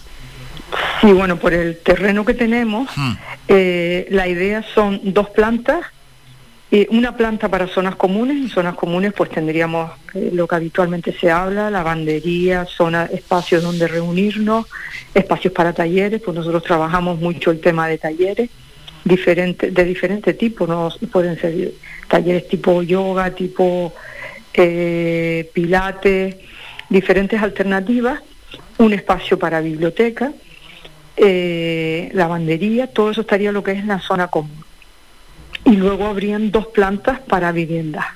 Y para nosotros es muy importante el tema medioambiental, el tema de la naturaleza, y sí que, queremos tener un espacio de zonas verdes donde poder cultivar, tener nuestros propios, nuestra propia eh, cultivos ecológicos y, entonces, bueno, pues ahí por eso no terminamos de definir el número de viviendas a la espera de que se resuelva un problemilla que tenemos ahí con el ayuntamiento y que estábamos convencidos de que en breve estará resuelto. Y para llegar hasta aquí, eh, ¿cómo habéis hecho? Porque claro, el adquirir el solar pues es dinero. ¿Tenéis una cuota, una cuota que cada X tiempo vais poniendo todos los socios? Sí, sí, sí. Eh, la cuota la establecimos justo en ese febrero de 2020. Acordamos, bueno, en abril en concreto acordamos, a pesar de que no, no teníamos eh, una entidad bancaria todavía en la cual abrir una cuenta porque no estábamos constituidos como cooperativa. O sea, estábamos, digamos, trabajando en la idea, pero no estábamos hasta que no tuvimos los estatutos definitivamente aprobados, pues no, entonces, mm, cada uno se, responsabilidad, se responsabilizó de una cuota en su cuenta personal de 400 euros mensual. Y cuando abrimos la cuenta, pues se aportó la cantidad que habíamos ido aportando. Y bueno, para comprar, nosotros el acuerdo que hemos tenido es que para poder acceder a, a este modelo, porque bueno, hemos intentado muchos contactos con administraciones para intentar que se nos cediera suelo público, pero es un proceso que estamos convencidos que con el tiempo se va a dar, se va a dar, porque tenemos muy buenas relaciones con las administraciones y cada vez ven, ven más el modelo como una solución al problema de la soledad que existe en, toda España, bueno, y en el mundo, ¿no? Claro. Y, pero bueno, veíamos que llegar a eso iba a ser un proceso muy lento y realmente queríamos que el, el, final o el comienzo de, de estar viviendo no fuera muy largo, ¿no?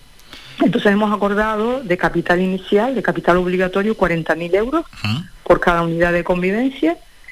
Y bueno, pues hemos comprado en principio ese solar y ahora pues bueno, vamos viendo posibilidades de financiación. Con es la cooperativa la que solicitará una financiación al banco, posibilidades de subvenciones, bien porque como queremos tener eh, placas solares, pues sabemos que las distintas administraciones públicas en momentos determinados sacan eh, subvenciones para, para viviendas, pues al igual nosotros intentaremos ajustarnos a, a, lo que se plantee para acceder a subvenciones que existan y que podamos eh, conseguir dinero que nos permita seguir adelante con el proyecto. claro, el proyecto, luego que se redacte el proyecto y poder hacerlo. Sí, vamos a ver, eh, estamos, como te decía, estamos trabajando con unos arquitectos, con arquitectos de familia, entonces ya eh, ellos están con el tema del diseño arquitectónico, efectivamente con el proyecto para el diseño. Hemos tenido muchos talleres con ellos, porque aquí la idea es que somos los cooperativistas, las personas que vamos a vivir, las que diseñamos cómo queremos que sean nuestras viviendas, no viene nadie que nos diga, mira, esto es así. O sea, los arquitectos no nos dicen, tienen que hacer esto. No, hemos tenido talleres en los que hemos diseñado a tamaño real cómo queremos que sean nuestras viviendas, nuestras habitaciones, nuestros baños, nuestro comedor, nuestro taller de, de bricolage. Todo eso se ha hecho a tamaño real y con cajas de cartón. Y, y bueno, ellos ya tienen una idea de lo que queremos eh, por supuesto nos asesoran, nos dicen, oye, pues mira, a lo mejor esto podría cambiarse un poco y ya eh, eso está definido. Ahora lo que falta es llevar al papel pues el, el proyecto, el proyecto que no lo hemos podido cerrar por el, este pequeño problema que tenemos a nivel de urbanismo y que estamos en contacto con el Ayuntamiento de Aruca y esperamos que en un par de meses ya esté solucionado. Bueno, pues según se vaya avanzando iremos hablando también aquí en, este programa. Y Paqui, yo lo que ya para terminar te quería preguntar, ¿no? Porque habrá oyentes que dicen, bueno, y eso, y se juntan, ¿no? Y la cooperativa del 100 pies, pero ¿por qué? ¿Qué, qué, qué beneficios creen que van a tener? A ver, los beneficios de este modelo, de este modelo de viviendas colaborativas son muchísimos en el sentido de que estás acompañado. Mm, quiero aclarar una cosa porque es algo que oí a la consejera hablar.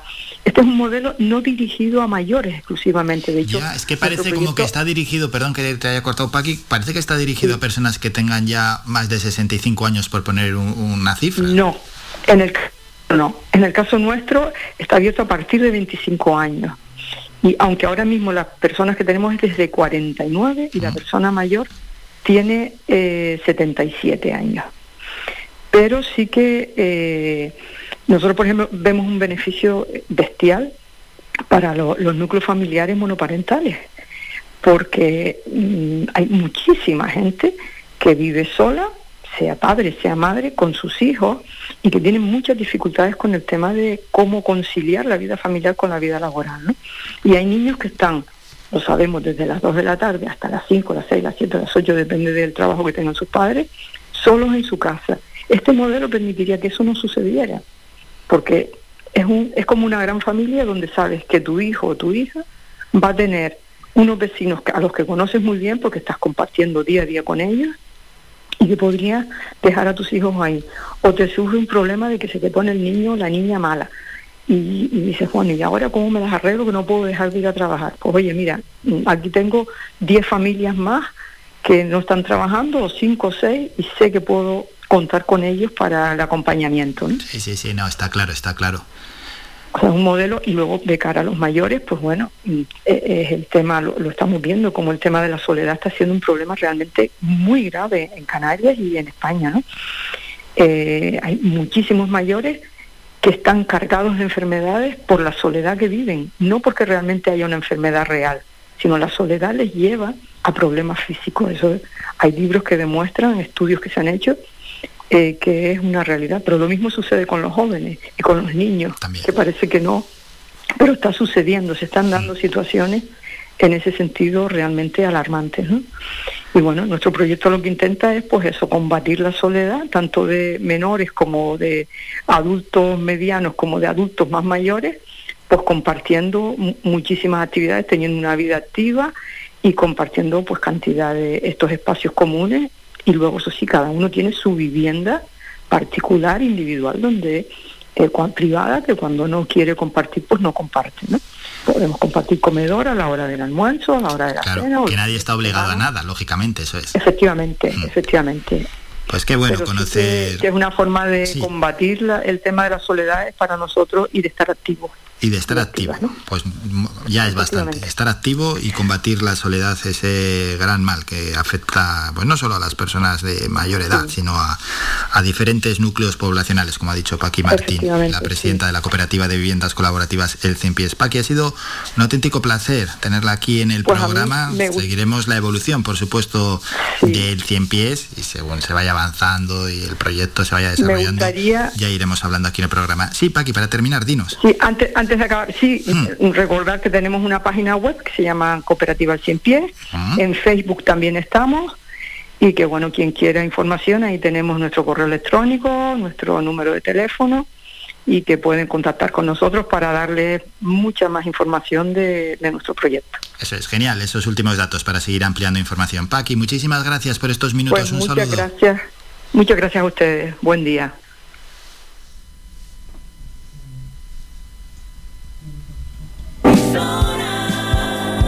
Somos gente, somos radio. Vamos a ir a publicidad. A la vuelta regresamos para dar unos breves apuntes informativos y luego temas deportivos, claro que sí, y habrá que escuchar algo de música.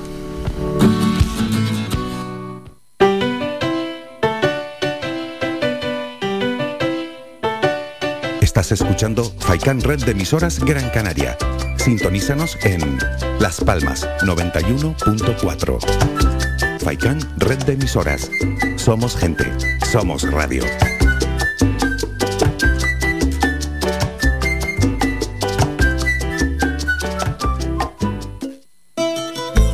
Ven al Guachinche en Agüimes. Disfruta de la terraza más grande del este de Gran Canaria, abierto de miércoles a domingo. El Guachinche en Agüimes, junto a la piscina municipal. Si aún no has probado nuestro bichillo lagunero, no tienes perdón de Dios. Especialistas en gastronomía antigua canaria.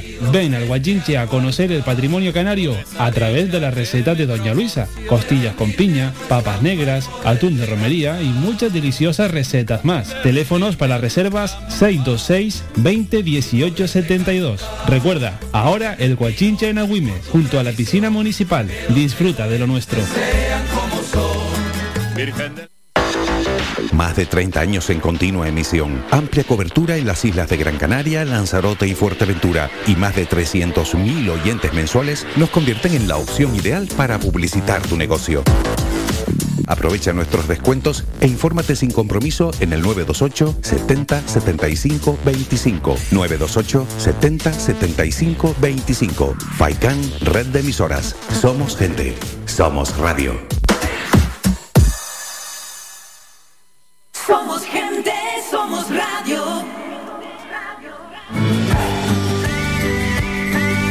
Escuchas Las Mañanas de Faicán con Álvaro Fernández.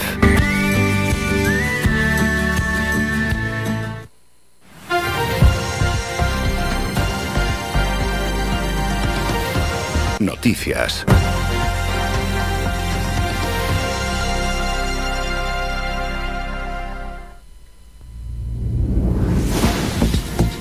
Vamos con unos breves apuntes informativos. Nueve inmigrantes que iban a bordo de una de las neumáticas que Salvamento Marítimo rescató durante la noche de este pasado martes aseguraron a su llegada a Lanzarote que en su embarcación iban 18 personas más, por lo que estaban desaparecidas en aguas del Atlántico. En concreto, los migrantes que hicieron estas afirmaciones fueron rescatados por la guardamar Caliope y según confirmaron fuentes de la delegación del gobierno en Canarias, estas nueve personas estaban agarradas a la neumática semi-hundida cuando fueron salvados. Datos de la pandemia, Canarias registró ayer 2.327 nuevos positivos de COVID-19. 87 personas están ingresadas en UCI, ha subido el número ya en 7 con respecto a la anterior notificación. 611 permanecen hospitalizadas, son 11 más que la anterior 11 menos, perdón, que la anterior notificación y unas 98.400 personas se encuentran en sus domicilios. De esos 2.327 positivos, para Gran Canaria corresponden 915, Tenerife 944, Lanzarote 126 nuevos positivos, Fuerteventura 137, La Palma 160, La Gomera 9 y El Hierro 36. También se notificó el fallecimiento de 15 personas por coronavirus. Han muerto en el último día en el archipiélago, nueve son varones y seis mujeres de entre 59 y 93 años, todos con patologías previas y estaban en ingreso hospitalario. Por islas, nueve de estos óbitos se produjeron en Tenerife y seis en Gran Canaria. Y en cuanto a las noticias más cercanas, vamos por municipios. En Ingenio, las personas usuarias de los centros de día para mayores del municipio disponen de un servicio pionero de psicología post-COVID para atender las necesidades del colectivo, tanto en Ingenio como en Carrizal. Todo ello con el objetivo de cuidar su salud emocional y psicológica. Escuchamos a la concejala de mayores, Catalina Sánchez. El COVID-19 ha producido no solo daño físico, clínico, sino también daño psicológico, eh, miedo, eh, soledad. Y esto hemos constatado ha afectado eh, de forma importante a la población de mayores de Ingenio y de Carrizal. Es por ello que la concejalía, asesorada por el Colegio de Psicólogos de Las Palmas, una compañera eh, experta en este tema, consideramos importante iniciar este nuevo servicio para todos y todas nuestros mayores. En Las Palmas de Gran Canaria, uno de los próximos proyectos que se llevará a cabo por el consistorio y que responda a la demanda vecinal es el acondicionamiento de la calle Aguacate y la intersección de esta con la calle Oroval, en el barrio de Las Torres, en donde se renovará el pavimento que actualmente se encuentra en mal estado y se crearán nuevas zonas verdes en un espacio libre colindante a la vía. Escuchamos al concejal de urbanismo Javier Doreste. El objetivo es recuperar un espacio público con una inversión cercana a los 80.000 euros poniendo aceras, dotando, pavimentando y dotando a esta ciudad, que es entorno, de un espacio más adecuado para la movilidad, eliminando barreras y ganando ese espacio para todos una vieja reivindicación de los vecinos de las torres y como siempre el ayuntamiento en cuanto puede atiende a todas estas necesidades y reivindicaciones. Y en Arucas, al respecto del edificio de la Escuela Infantil de Cardones, que está ubicada en el barrio que lleva su nombre de este término municipal, se ha comunicado a la Consejería de Educación y a la Dirección General del Centro de Infraestructuras y Promoción Educativa que se siguen sucediendo actos vandálicos en dicha infraestructura, como es el caso que ha comunicado nuevamente la Policía Local de Arucas con un incidente acontecido este mes de enero de los corrientes al haber accedido a dichas instalaciones un individuo ajeno a las mismas y haber sustraído varias ventanas del citado lugar. Terminamos con, en este caso, la información más cercana. Regresamos sobre las 11 de la mañana con un nuevo boletín informativo. Faikán, red de emisoras. Somos gente, somos radio. Este es amigo de la radio, ¿no, Domingo? Claro que sí, claro que sí. Blas Cantó, quien ya estuvo por este programa previo a su actuación aquí en Telde. Él no soy yo. Una y otra vez tu cabeza vuelve a pensar en él. No le dejes irse, no. Oyes voces sin control. Voces que dicen que lo superó y te tocó perder. Te torturas sin razón. Ya no las oigas, por favor. Solo escucha mi voz, porque aquí estoy yo. Pronuncia mi nombre, el tren pasa una vez y prometo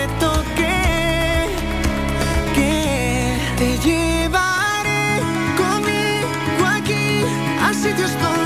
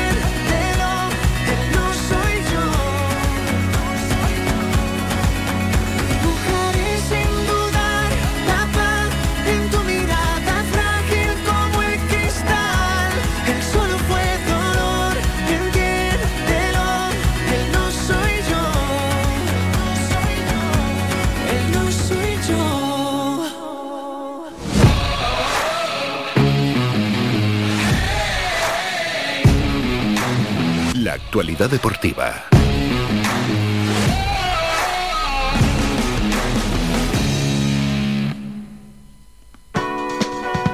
Un poquito de deporte siempre a estas horas y empezamos por deporte local. Hablamos de voleibol, el Guaguas ayer cumplió y cumplió bien. Jugará los cuartos de la CEF Cup, se impuso al Leuven belga 3-0. Bien, el equipo de Sergio Miguel el Camarero, que eliminó al Leuven belga 3-0, no hubo ni el más mínimo margen para la sorpresa y ahora se las verá con el Monza italiano. Ayer en el partido en el primer juego 27-25, 25-21 y 25-20 para el equipo Gran Canario, el Guaguas, que pasa ya a esa siguiente fase, ¿no? A los cuartos de la CEF Cup, donde se va a medir, como hemos dicho, al Monza italiano. En balonmano, partido importante para el Rocasa Gran Canaria ayer en La Rioja ante un grafo metal. Bueno, tenían la baja de su máxima goleadora, María Boklaschuk. Saltaban a la pista con ganas de ofrecer su mejor versión ante nuestro equipo, ante las teldenses, que contaban a su vez con bajas. No estaba ni Saina Bengue, ni Katarina Pavlovich, ni Adriana McSteiner. Al final el choque muy favorable para las Gran Canarias, 23-29, 39, perdón, 23-39 que cumplían con los deberes en el choque de ida. De hecho, el partido ya en la primera parte estaba, no voy a decir resuelto, pero muy avanzado. 9-21 para favor del Rocasa y 14-18 la segunda parte algo más equilibrada. En cualquier caso, 23-39 es una gran renta. El choque de vuelta va a ser este sábado, 29 de enero, en el pabellón insular Antonio Moreno. Apunten la fecha, sábado 29 de enero. En baloncesto, ayer buenas noticias para el Club Baloncesto Gran Canaria con esa victoria en la Eurocup 81-62. Empezó el primer cuarto muy corto de anotación, 14-12. 22-26 a favor del Promiteas que se fue al descanso con dos puntos pero no hubo color en la segunda parte en el tercer cuarto 24-27 y no hubo espacio para la remontada 21-17 en el último cuarto final del partido 81-62 a favor del equipo de Porfi Fisac, que dijo en rueda de prensa que en la primera parte tuvimos problemas con nuestro ritmo y para parar a sus jugadores importantes y que en la segunda parte mejoramos mucho cómo compartir el balón y trabajar mejor defensivamente. Dylan Ennis, el jugador del Gran Canaria, fue el máximo anotador del encuentro con 18 puntos, también consiguió tres rebotes y dio una asistencia al jugador canadiense. Otros partidos dentro de la Eurocup. Lokomotiv Cuban 90, Lietbeli 62, aplazado el Bursapor Reyer Venecia, Hamburgo 75, Juventud 92, JL Burg 76, CD Vita Olimpia 69 y victoria del Moraván Andorra en casa del Trento 71-82. De esta manera, esta competición que nuestro grupo, que es el B, sigue encabezado por el Club Baloncesto Gran Canaria con 10 partidos, 8 victorias y 2 empates. Por detrás está el Valencia Basket, el Budonox, el Virtus de Bolonia y el resto de equipos que son 10, ni más ni menos. Así que en Europa nos sonríen los resultados al Club Baloncesto Gran Canaria. Hubo un partido de la Liga Endesa ayer, el que terminó con la victoria del Zaragoza 91-78 sobre el UCAN Murcia. Y en la Liga, en la Euroliga, se suspendió el Panathinaikos Zalgiris Kaunas. Para hoy, aficionados al básquet, tienen un partido a las 7 y media el San Pablo Burgos Lenovo Tenerife. Y luego ya en la Euroliga se aplazó el Maccabi de Tel Aviv frente al Fenerbahce y a las 8 un equipo español, el Barcelona va a recibir al Asbel Basket. Y terminamos la información deportiva con tenis. Se está jugando el Open de Australia en féminas. Barty ha eliminado a Case 2-0 y empate a 0 entre Collins y Sviatek mm, en cuanto a set, en cuanto a juegos 2-0 en un partido que acaba de comenzar. Y bueno, el que quiera madrugar, en esta madrugada a las 3 y media va a jugar Berretini contra Nadal y ya a las 8 y media de la mañana, no hay que madrugar, Sisipas frente a Medvedev. El horario de Nadal no nos sonríe, pero es lo que hay. Son las semifinales masculinas del Open de Australia. Y un apunte local y vamos a publicidad. Este último fin de semana de enero se llena de deporte en Gran Canaria gracias a la Phoenix Bike Trail. Son dos jornadas en las que este evento se va a repartir entre los municipios de Santa Lucía de Tirajana, con la prueba de mountain bike, y Tejeda, donde los corredores de montaña se enfrentarán a un precioso recorrido por la cumbre Gran Canaria. Más de 300 participantes han confirmado su presencia en esta prueba organizada por Arista Eventos y promovida por el Cabildo de Gran Canaria a través del Instituto Insular de Deportes. Hacemos un descanso y nos vamos a ir hasta la Villa de Ingenio para hablar con Iván Falcón, el presidente de Artis, y es que bajo esta denominación se han juntado 34 artistas, bueno, para conformar una asociación, realizar diferentes proyectos, tener más fuerza, estar unidos, todo aquello que se suele hacer cuando se juntan un grupo de personas y en este caso que tienen relación con diferentes disciplinas artísticas. Nos vamos a publicidad, un minuto y volvemos con Iván Falcón, más protagonistas.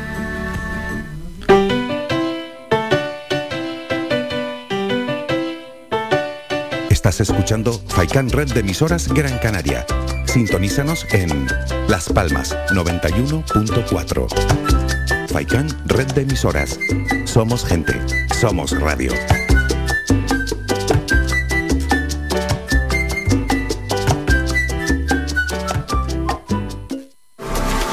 ¿Quieres ahorrarte tiempo y molestias en esa mudanza que te trae de cabeza? Descubre lo que Mudanzas Moreno puede hacer por ti. Somos especialistas en mudanzas locales, nacionales e internacionales. Llevamos lo que quieras, donde quieras y de la manera que quieras, con eficacia, seguridad y rapidez.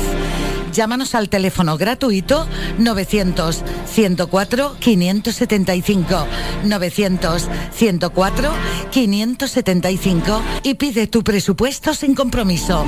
Mudanzas Moreno, tu empresa de confianza. Hola, soy Manolo Morales y te espero de lunes a viernes en la red de emisoras de Radio Faicán de 2 a 4 de la tarde con el deporte y con la mejor música. Te esperamos. ¿Estás pensando en renovar tu mobiliario de hogar? En Más que Sofá tienes una amplia exposición de canapés, colchones, escritorios, sofás, camaches, longs, dormitorios, electrodomésticos. Todo lo que necesitas en Más que Sofá. Financiamos tus compras hasta 20 meses sin intereses. El transporte es gratuito y somos especialistas en descanso y venta de sofás, colchones y canapés a medida. Visítanos en el Polígono Industrial San Isidro de Galdar, calle A, parcela 100 o visita nuestra página web www.masquesofá.com. Todo lo que necesitas para tu hogar está en Más que Sofá. Somos gente, somos radio.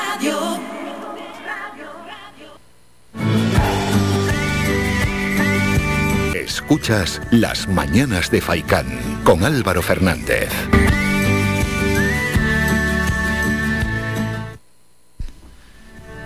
Seguimos con más protagonistas en el programa Las Mañanas de Faicán y antes de irnos a publicidad hemos anunciado que nos acercaríamos hasta Ingenio para hablar con Iván Falcón, el presidente de la Asociación Cultural Artis, mm, que se ha presentado en los últimos días, se presentó en la Villa de Ingenio, es una nueva asociación cultural, está conformada por 34 artistas de diferentes disciplinas y queremos conocer esta unión y también los proyectos que quieren desarrollar y, y cómo quieren que sea ¿no? la evolución de Artis.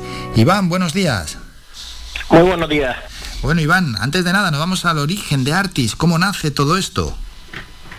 Pues yo creo que hace, hace cinco años eh, nace un poco por la necesidad de unirnos los artistas individuales en materia eh, principalmente de, artes plásticas y visuales. Ahora también se nos ha incorporado alguna materia como la poesía y la narrativa. Pero nosotros eh, vivimos en Ingenio, que es un pueblo que, tiene mucho arraigo en, en algunas disciplinas como son el folclore, el mm. teatro, y sin embargo, a pesar de tener eh, muchísimos artistas plásticos, es como que no, no, ha, acabado encajando bien el, el tema a nivel, digamos, a nivel social. O sea, es un pueblo que, que tiene una gran cantidad de, artistas de todos los niveles. Eh, o sea, son, son, más conocidos quizás los de los de la parte musical y folclorista.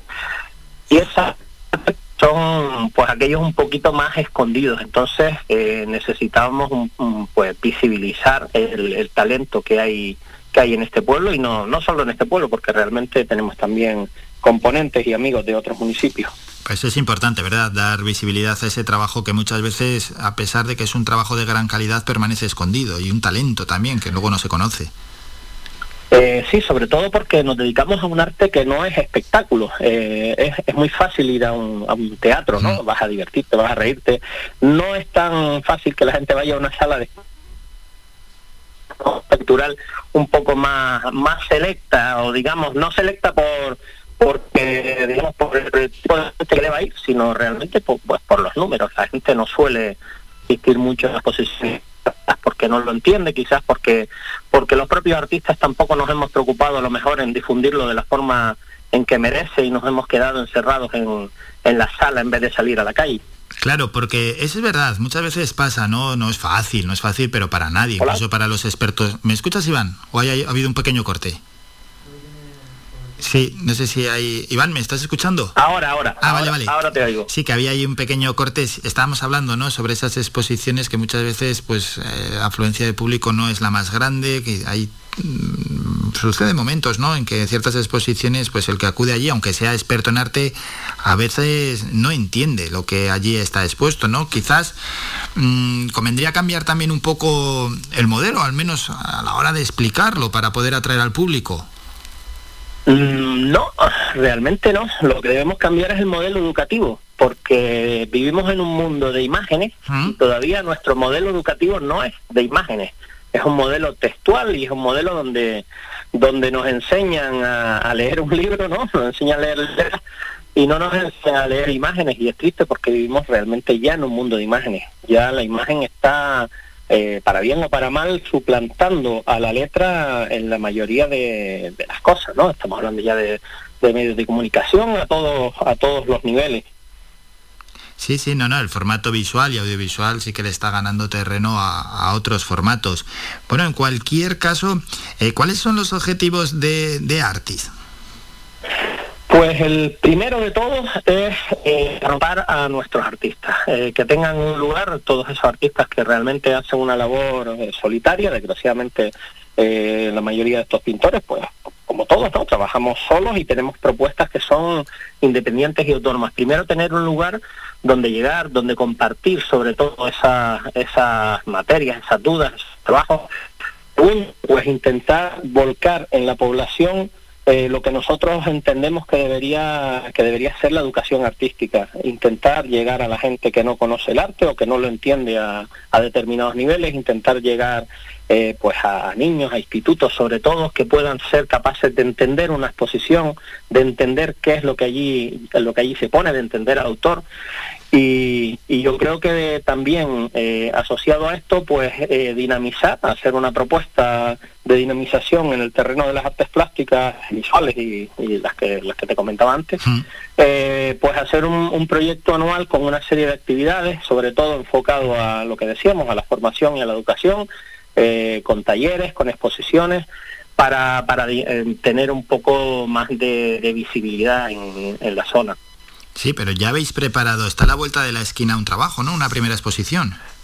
Eh, sí, realmente no es la primera, es la primera como artist. Como te decía, eh, nosotros surgimos realmente como grupo hace cinco años, nacimos hace cinco años como grupo lo que hemos hecho ahora es bautizarlo como Artis, digamos, ¿no? Sí, pero, pero como asociación cultural al final. Exacto. Eso es. Sí, sí, correcto. Ahora lo que somos, tenemos la forma de asociación cultural porque hemos visto que eh, de cara a las administraciones pues, es, casi la única manera de, relacionarnos ¿no? con el tipo de, arte que hacemos. Entonces, en el mes de marzo vamos a tener eh, la exposición María Amatoria, que es una exposición que, funde un poco el concepto de, mar y, erotismo, de todas las disciplinas, de dibujo, pintura, ilustración, fotografía, poesía, narrativa, eh, vídeo, instalaciones, esculturas, eh, no sé si me queda alguna. vamos, somos de momento, creo que están confirmados unos 25, 26 artistas para esa exposición, que será en marzo en Ingenio y en sucesivos meses, eh, no lo tengo ahora mismo a mano, pero también en Agüimes, en Santa Lucía y bueno, y luego la verdad que intentaremos también moverla por el resto de la isla. Bien, está bien, arranca como nos está diciendo Iván en el Centro Cultural Federico García Lorca y luego va a los dos municipios colindantes. Claro, hombre, que la asociación esté ahí en Ingenio es bueno llevar el arte llevar la cultura a otros lugares. Eh, sí, además nosotros, eh, digamos que en el, sabes que la zona del sureste tenemos bastante, bastante conexión, ¿no? Cierto cierto contacto, cierto arraigo, entonces evidentemente eh, lo más natural para nosotros pues es eso, es Aguime, Santa Lucía, quieras o no, compartimos mucho, compartimos también exposiciones, los artistas nos solemos conocer y, de ahí pues pues intentar abrirnos, ¿por qué no?, a Telde, Las Palmas, otros municipios con, con muchísimo más población. Eso es, ¿qué tal el apoyo de las instituciones?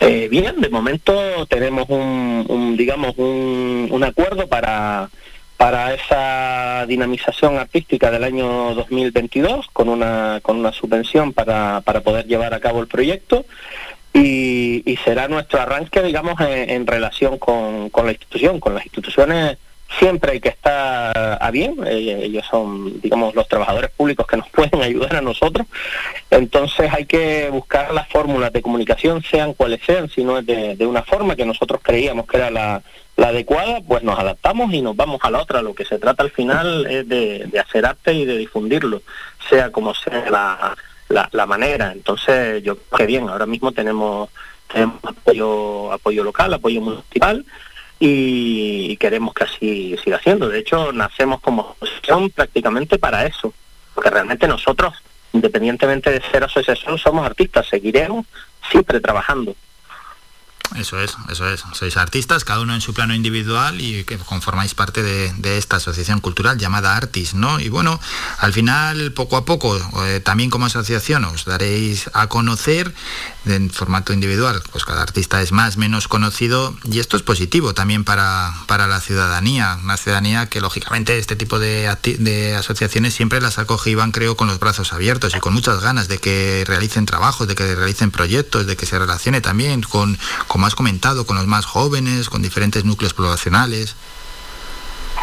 Eh, sí, sobre todo yo creo que la, parte más agradecida es eh, de cara a aquellos artistas nobles, ¿no? Que, se ven un poco un poco desamparados, no saben qué hacer. Eh, nosotros hemos, hemos vivido el caso de gente que, que, tiene un talento increíble de decir, oye, ven, o sea, vente con nosotros, tenemos una exposición, eh, seguro que, iremos abriendo camino entre todos, compartir, compartir es básico, lo más importante es eh, saber compartir entre nosotros mismos, compartir experiencias, compartir conocimientos y por supuesto trasladar esos conocimientos de la gente que los tenga, porque puede tener un poco más experiencia. Tenemos eh, artistas con, una dilatada experiencia y bastante reconocidos a nivel, a nivel insular, y el hecho de compartirlo con gente que a lo mejor no esté todavía en ese, vamos a llamarlo a nivel, a mí no me gusta utilizar la palabra, pero vamos a llamarlo a nivel. Eso es genial, o sea, eso es lo mejor y creo que es lo más gratificante que podemos sacar de una asociación de este tipo. Qué bueno, pues claro que sí, eso es, que se puedan sumar más miembros y que a esos que están empezando ahora les deis ese pequeño empujoncito y el amparo también de, de contar ya con gente que tiene una trayectoria más larga. Tiempos de pandemia, Iván, tiempos complicados, ¿eh? Eh, mira, pues yo creo que a nosotros nos ayudó un poquito también, porque a raíz de la pandemia, sí, sí, a raíz de la pandemia, eh, cuando ya teníamos grupo, como no podíamos eh, quedar, porque nosotros sí antes de la pandemia éramos de quedar y de, Mm. de tener esos momentos de, de diálogo, ¿no? De, de arte, sea con, con un asaderito, con una copita, con lo que sea, pero sí nos gustaba vernos. Entonces, a raíz de la pandemia, lo que hicimos pues fue crear en, Facebook una sala virtual de arte para que continuara que continuara eh, eh, digamos las exposiciones ya que estaban las salas cerradas y en esa sala virtual de arte que todavía aunque tiene un poco menos de, de movimiento porque ya podemos trabajar en físico eh, pues hicimos exposiciones colectivas muy buenas hicimos una exposición de nocturnos otra que se llamaba mascarada también que era que era exclusiva de- del tema de- la pandemia y la verdad que, bueno, al final es cuestión de reinventarse. Nosotros no, no necesitamos el espacio físico para hacer arte. Podemos exponer en las redes, podemos poner en la calle, podemos exponer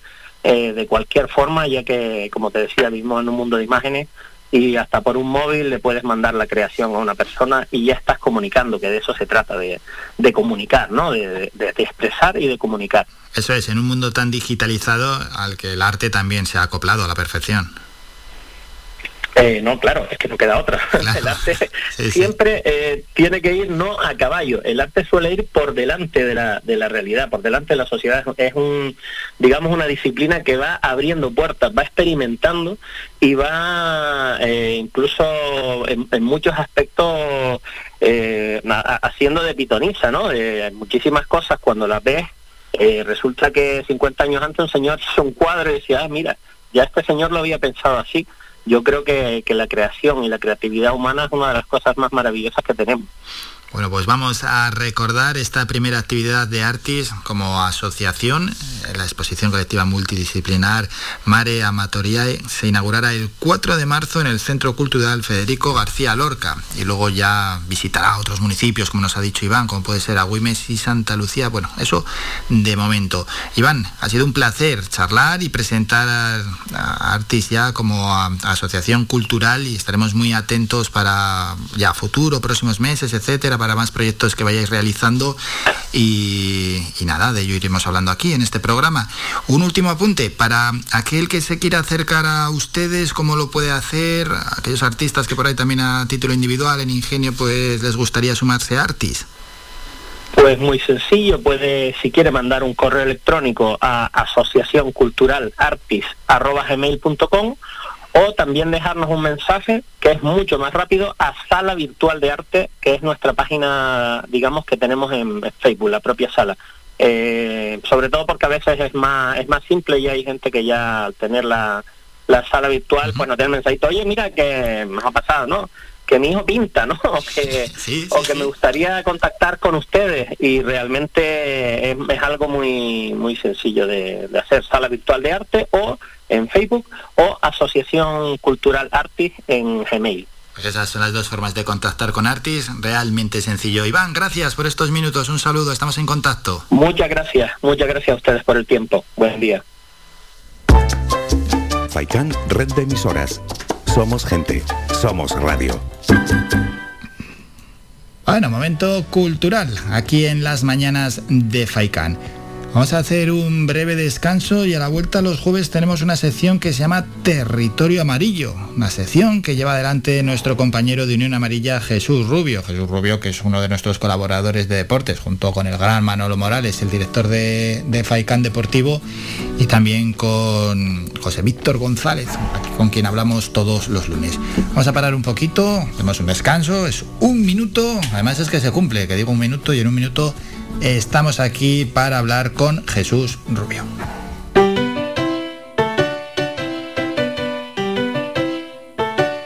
Estás escuchando Faikan Red de emisoras Gran Canaria.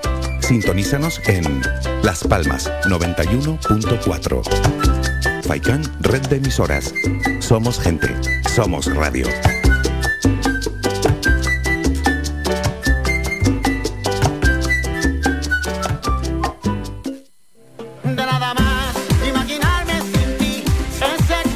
Restaurante Mi Niño abre sus puertas de lunes a viernes de las 7 de la mañana a 6 de la tarde. Le ofrecemos desayunos, menús variados caseros a precios asequibles. Disponemos además amplios salones para cualquier tipo de celebraciones. Infórmate o haga su reserva al 928 700602. Restaurante Mi Niño. Visítanos, estamos en la calle Los Peregrinos, Polino Industrial El Gora Telde. Parking gratuito y fácil conexión con la autopista Gran Canaria 1. Te esperamos en el restaurante Mi Niño.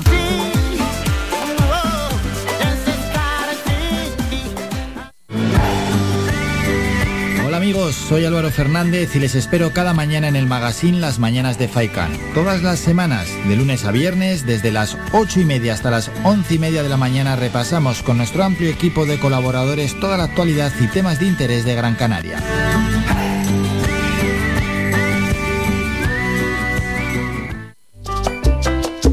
Puedes escuchar Faikan Red de emisoras en las siguientes frecuencias. La Aldea 105.9, Agaete 99.9, Galdar 106.5. Terror 96.7, Telde 99.4, San Mateo 103.4, Tunte 100.4, Mogán 104.2, Artenara 95.2, Las Palmas 91.4, Maspalomas 94.5, Arrecife 91.6, Puerto del Rosario 102.0, además de nuestra página web www.radiofaikan.com y app oficial.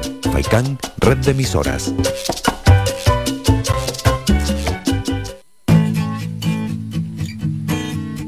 Somos música. Somos información. Somos entretenimiento.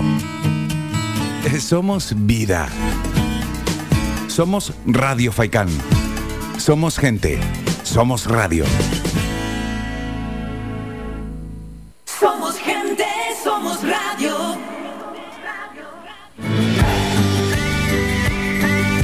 Escuchas Las Mañanas de Faicán con Álvaro Fernández.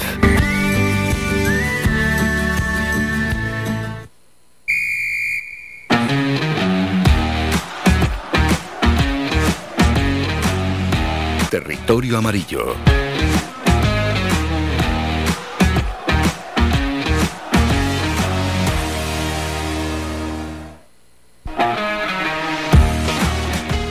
Un oyente, pero no entró en directo para decirnos que algo de nieve había en la cumbre. Ahora nos ha enviado un WhatsApp otro oyente diciendo no, que nieve en la cumbre no hay, como mucho granizo. Bueno, cada uno tiene una opinión en torno a este fenómeno meteorológico. Vamos con, de hecho, mañana vamos a hablar con Miquel Sánchez a partir de las 10 de la mañana, la sección desde la cumbre y que ya nos informará allí. Bueno, que no pasa nada, tampoco esto no ni quita ni pone. Vamos con el deporte, saludamos como no, como todos los jueves a nuestro compañero Jesús Rubio. Jesús, buenos días.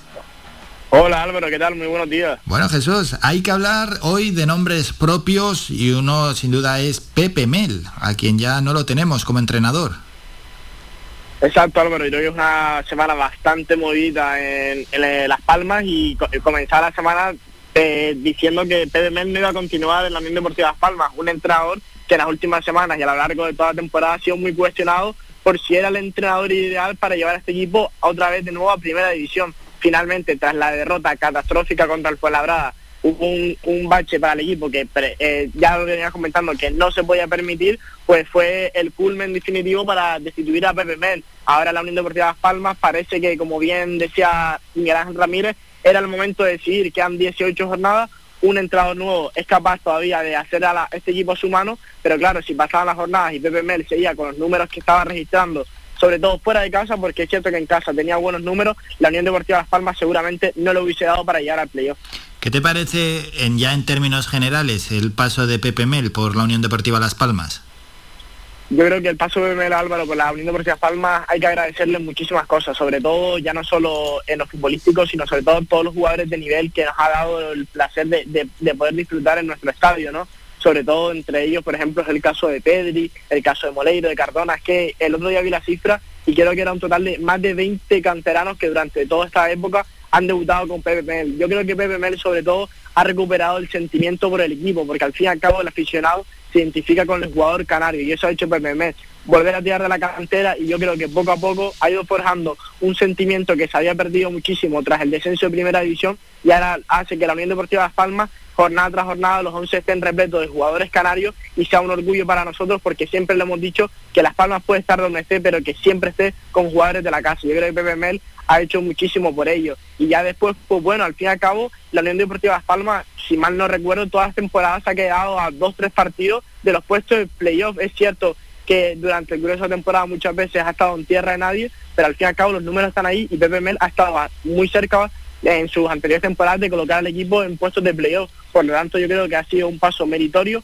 un entrenador que es raro, pero que ha estado durante muchísimos partidos en nuestro equipo, porque es el entrenador con más partidos la Unión Deportiva Palmas en segunda división, entonces yo creo que es un paso bastante positivo solo que ahora por cuestiones del fútbol, que todos sabemos cómo son, que el fútbol no tiene memoria, pues PBML era mejor que dejarse su puesto a otro compañero. Claro, luego el aspecto que dices es que es muy triste cuando muchos equipos no cuentan con los jugadores de su tierra y que esos jugadores no tengan una salida lógica, que es jugar en el equipo de, su ciudad, en el equipo en este caso de nuestra isla, en el equipo de su tierra y eh, que haya grandes talentos que se pierdan, porque vemos por ahí equipos, hombre, en segunda división no pasa tanto, pero en primera división o equipos con 11 titulares, no digo el Madrid o el Barça, digo equipos que están muy abajo y muchos son extranjeros, pues hombre, hay, yo hay equipos que me, pregunto para qué tienen hasta, hasta cantera. No nuestro caso, que es totalmente diferente, pero es que es lo primero que hay que mirar, creo yo. Exacto, Álvaro, sobre todo la apuesta por la casa. Ya, ya he visto lo lindo por Las Palmas que tantos buenos frutos le da. Es que yo creo que Pedri, vamos, toda la vida le debe estar agradecido a Pepe Mel y preocuparse por él, porque seguramente sin Pepe Mel, Pedri no hubiese llegado al nivel que está o hubiese tardado muchísimo más hasta que un entrenador hubiese decidido darle la oportunidad a Pepe Mel. Si algo bastante bueno tenía tiene Pepe Mel es que no, no le tiembla la mano en poner a un canterano por delante de un fichaje que, le ha costado dinero al equipo. Y eso la verdad que un equipo como el, Las Palmas que tanto valoramos nuestra cantera, la verdad que te agradecer. Sí, y luego la apuesta por la cantera. En este caso se ve que es rentable porque, bueno, eh, Pedri todavía se siguen pagando, ¿no? El fichaje por según méritos y partidos que va jugando Pedri. El Barça tiene que ir eh, depositando X millones en las arcas de la Unión Deportiva Las Palmas. Y ya solo con este jugador, con Pedri, se ve que también no, no hablamos de, lo deportivo, ¿no? Pero en la, materia económica es rentable, muy rentable va a ser la cantera. Exacto, bueno, como tú bien comentas, al fin y al cabo Pedri, pues un caso extraordinario y posiblemente único, pero ya no nos quedemos ahí, sino jugadores que han estado durante todos estos años en dinámica del primer equipo, por ejemplo, salvo esta temporada que Raúl Fernández está recuperado, durante su baja, la Unión Deportiva Las Palmas no fichó a ningún portero, se estuvo nutriendo tanto de Yusef como Álvaro Vallés, que venían de la cantera, Ahora mismo está Sergi Cardona afianzado en el puesto lateral izquierdo, que como bien decía Pepe Mel, seguramente haya que disfrutarlo porque no le queda mucho a Unión Deportiva Las Palmas, porque es un jugador que atesora un gran futuro en primera división española. Alberto Moleiro, que es cierto que está un poco opacado por el nivel que iba a dar Peri, pero que es un jugador extraordinario. Y otros jugadores que seguramente no lleguen a un máximo nivel, pero que la Unión Deportiva Palmas cumplen con creces, como es el caso de Fabio y el caso de Kirian. Por lo tanto, hay bastantes jugadores afianzados en la primera plantilla que han venido desde la cantera. ¿Mm? A ver lo que, bueno, Pepe Mel ya es historia, se ha ido además sin hacer ruido, se ha ido bien, es, todo un caballero del fútbol. Sí que han hecho ruido algún jugador, porque se va Pepe Mel, la hija publicó un vídeo de jugadores después de la destitución y después de la derrota que estaban de fiesta, una imagen lamentable y es normal que el club les haya sancionado y encima les ha sancionado con una multa económica de 3.000 euros.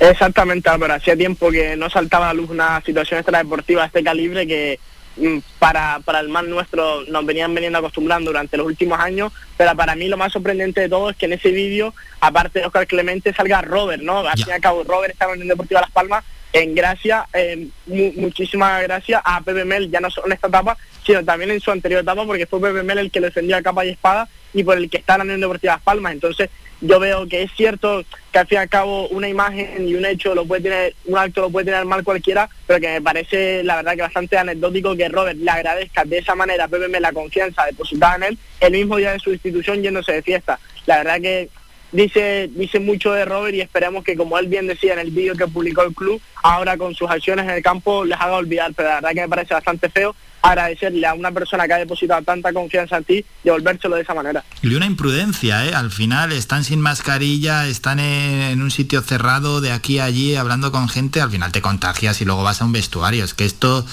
esto es una imprudencia y una irresponsabilidad enorme. Exacto, ya en la, situación en la que estamos, ya no es que salgas de fiesta y te perjudicas a ti mismo, sino que como tú bien comentas Álvaro, puedes provocar un brote dentro del equipo que ya las consecuencias no son solo para ti, sino para el bien conjunto de lo que viene siendo el, equipo en general, que habrá otros jugadores que haciendo las cosas correctamente pues no le hagan ningún tipo de gracia, que estos jugadores pongan en peligro su salud y sobre todo su continuidad eh, en el equipo. Bueno, y nuevo mister, Jesús, García Pimienta, ¿qué te parece?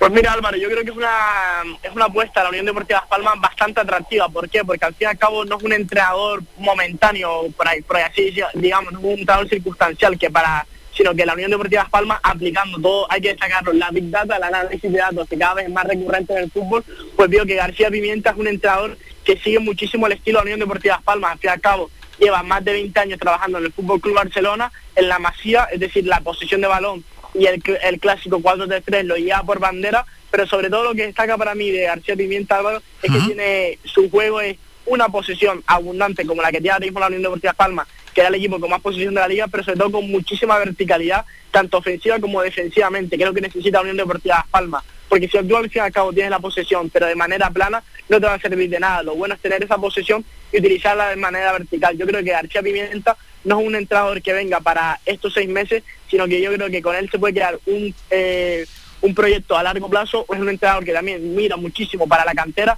algo que la Unión Deportiva Palmas ha iniciado con Pepe Mel y el, y el, presidente Miguel Ramírez quiere continuar, entonces yo creo que es una propuesta bastante atractiva. Eh, desde Mundo Barcelona hablan maravillas del entrenador, es cierto que es su primera experiencia fuera del Barça, pero esperemos que, que siga igual.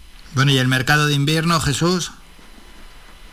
Pues quedan cuatro días Álvaro y parece que la Unión Deportiva Las Palmas todavía hay bastantes incógnitas, tanto en el apartado de salida como en el apartado de alta, porque sí es, cierto que se comentaba que se quería reforzar, aparte del centrocampista, que todavía no ha llegado el reemplazo de Sergio Ruiz, se quería reforzar la defensa y la delantera, pero claro, para entrar tienen primero que salir, y ahí yo creo que está el gran problema en la Unión Deportiva Las Palmas. Es cierto que hay cinco jugadores los que por así decirlo, tenían el cartel de salida, entre ellos Michael Mesa, pero por ejemplo ayer mismo su representante salió para decir que Michael Mesa no se va a mover de la Unión Deportiva Las Palmas, que él ama este club y quiere subir con la Unión Deportiva Las Palmas. Entonces, es cierto que la Unión Deportiva puede tener ciertos nombres cerrados, pero si primero no saben no van a poder entrar. Y ahí está el problema, también destacar que se le quería hacer ficha al primer equipo a Cardona y Moreiro, que algo que ya parece imposible.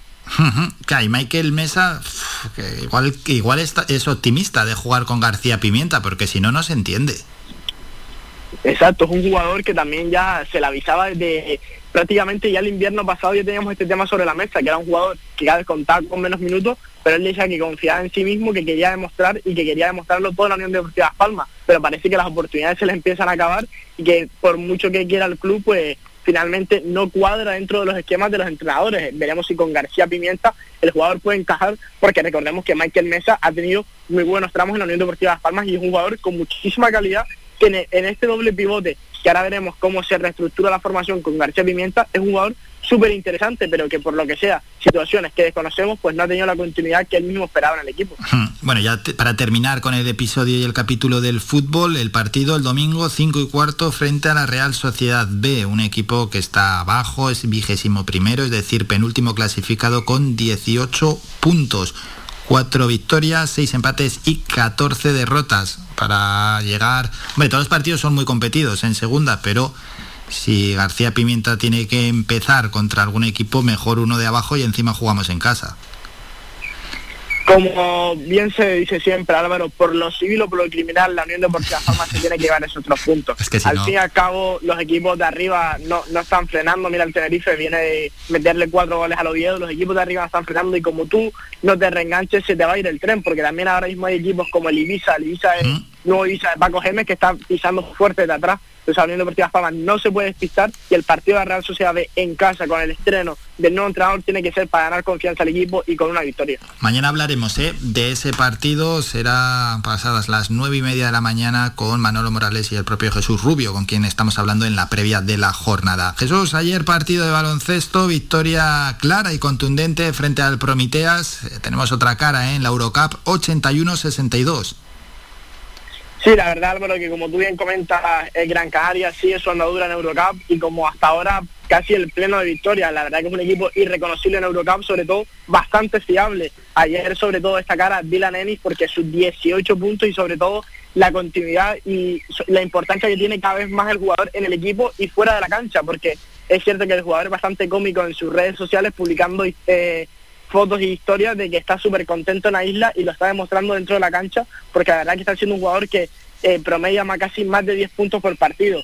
Ayer también, como no, un jugador de la casa, como el caso para mí, el mejor del partido y también para el club, fue Califa Diop, 11 puntos, 5 rebotes. Ya lo veníamos comentando que durante la baja de Pustovi, pues la verdad que Califa Diop eran unos minutos imprescindibles para un jugador que tanto se viene hablando de él durante los últimos años, parece que ya está haciendo el año de romper el cascarón y se está afianzando en la primera plantilla. Y es que al fin y al cabo el Gran Canaria, ya te, ya te lo comentaba yo la semana pasada, que si quiere volver a ser grandes victorias en la Liga CD, tiene que arrastrar esos porcentajes de tiros de tres que está consiguiendo en la Eurocup, porque ayer fue un 45% en tiros de tres y un 45% en tiros de dos. Al fin y al cabo, la regularidad son lo que te va a dar las victorias y mantenerte cercano o superior al 50% casi siempre va a ser una victoria. Y en el día ayer el Gran Canaria se demostró, terminó ganando de 19 puntos, pero vamos, la verdad que un partido bastante controlado en todo momento. Hmm, y vamos a ver ahora en la Liga Andesa, Valencia, Obradoiro, a ver si cambia un poco la cara el equipo.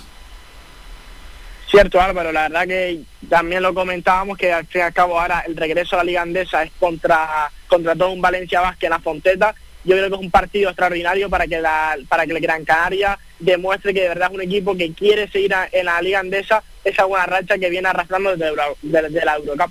Bueno, pues hasta aquí la información deportiva. Vamos a recordar esos encuentros que se van a jugar, Momuso Bradoiro y Valencia Basket, que jugará en la Liga Endesa. De ello ya mañana también iremos informando aquí a todos los oyentes. Mm, Jesús, que nos despedimos. Si quieres dejar algún otro apunte deportivo y si no, nos citamos ya para mañana. Pues Álvaro, que hay que prestar muchísima atención al Open de Australia, porque ya nuestro tenista Rafa Nadal, que cada año cada lo dan por muerto, pues ya está en plenas semifinales del, del, Open de Australia, el primer gran torneo del año, y la verdad que está siendo un torneo súper emocionante. Ayer Medvedev remontaba un 2-0 frente a Félix Auger, así que la verdad que le, le, recomiendo a todo el mundo seguir el Open de Australia. Rafa Nadal esta, no, esta madrugada a las cuatro y media se enfrenta contra Berrettini, el italiano número 7 del mundo, para conseguir su primera final en este nuevo año. Qué mal horario ¿eh? nos han puesto. La de Medvedev Sisipas tiene mejor horario. El nuestro, cuando nos despertemos igual ya sabemos el resultado. Exacto, eso es lo malo de Australia, que con el cambio de horario es difícil seguir, pero vamos, que si no, mientras desayunamos el resumen del, del partido Álvaro y vamos, qué chulo. Eso es, bueno, ojalá ¿eh? gane Rafa Nadal, al que no le exigimos ni le pedimos nada porque ha estado meses sin jugar, tiene un hueso del pie roto y es, un espectáculo y un ejemplo, vamos, para cualquier chaval que empiece en el deporte, un ejemplo clarísimo, Rafael Nadal. Mañana daremos el resultado, a ver si es, es positivo aquí en el programa mientras hablemos con Jesús y con Manolo. Jesús, como siempre, un enorme placer. Hasta mañana, cuídate. Igualmente, Álvaro, un placer y hasta mañana. Somos la mejor información, música y entretenimiento. Las mañanas de Faikán.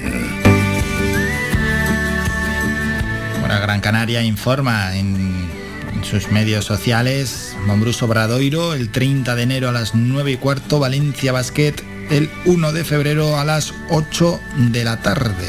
Esos serían los partidos, los, el último, los horarios. Es que esto cambia muchísimo y bueno, y debido a las restricciones sanitarias vigentes, el abono no será válido para acceder. El abonado debe retirar, eso sí, su entrada a coste cero. Ser un pabellón cerrado y estar nuestra isla en nivel de alerta 4. Tenemos que ir a publicidad.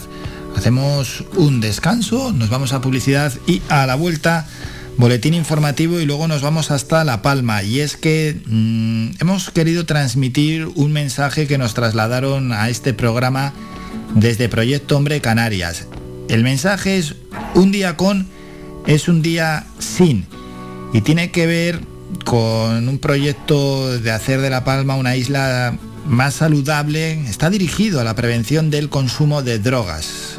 Bueno, pues este proyecto realiza en, La Palma, pero que puede llevarse y trasladarse a cualquier zona y queremos conocerlo y además que sirva también pues para generar mayor conciencia en torno a las diferentes adicciones que hay, a la droga, al alcohol, a, los juegos de azar, a los fármacos, por ejemplo, ¿no? Hablaremos de este asunto con la consejera de Juventud del Cabildo Palmero, Nieves Hernández. Un descanso y volvemos con estos asuntos.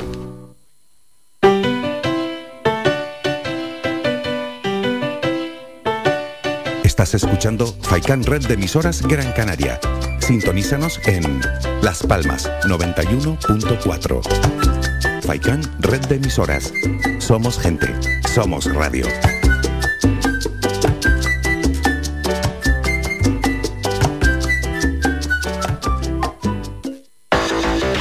De 30 años en continua emisión, amplia cobertura en las islas de Gran Canaria, Lanzarote y Fuerteventura y más de 300.000 oyentes mensuales nos convierten en la opción ideal para publicitar tu negocio.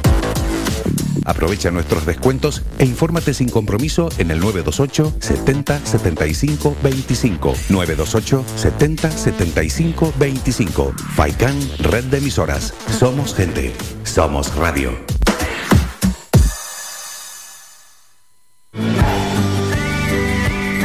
Soy Álvaro Fernández y les espero cada mañana en el magazine Las Mañanas de Faikan. Todas las semanas, de lunes a viernes, desde las 8 y media hasta las 11 y media de la mañana, repasamos con nuestro amplio equipo de colaboradores toda la actualidad y temas de interés de Gran Canaria.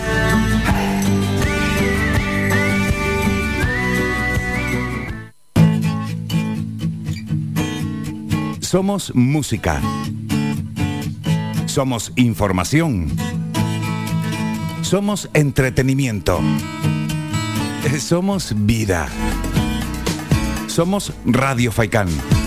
Somos gente. Somos radio.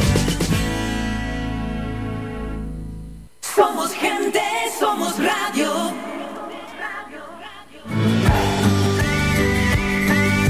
Escuchas Las Mañanas de Faikán con Álvaro Fernández.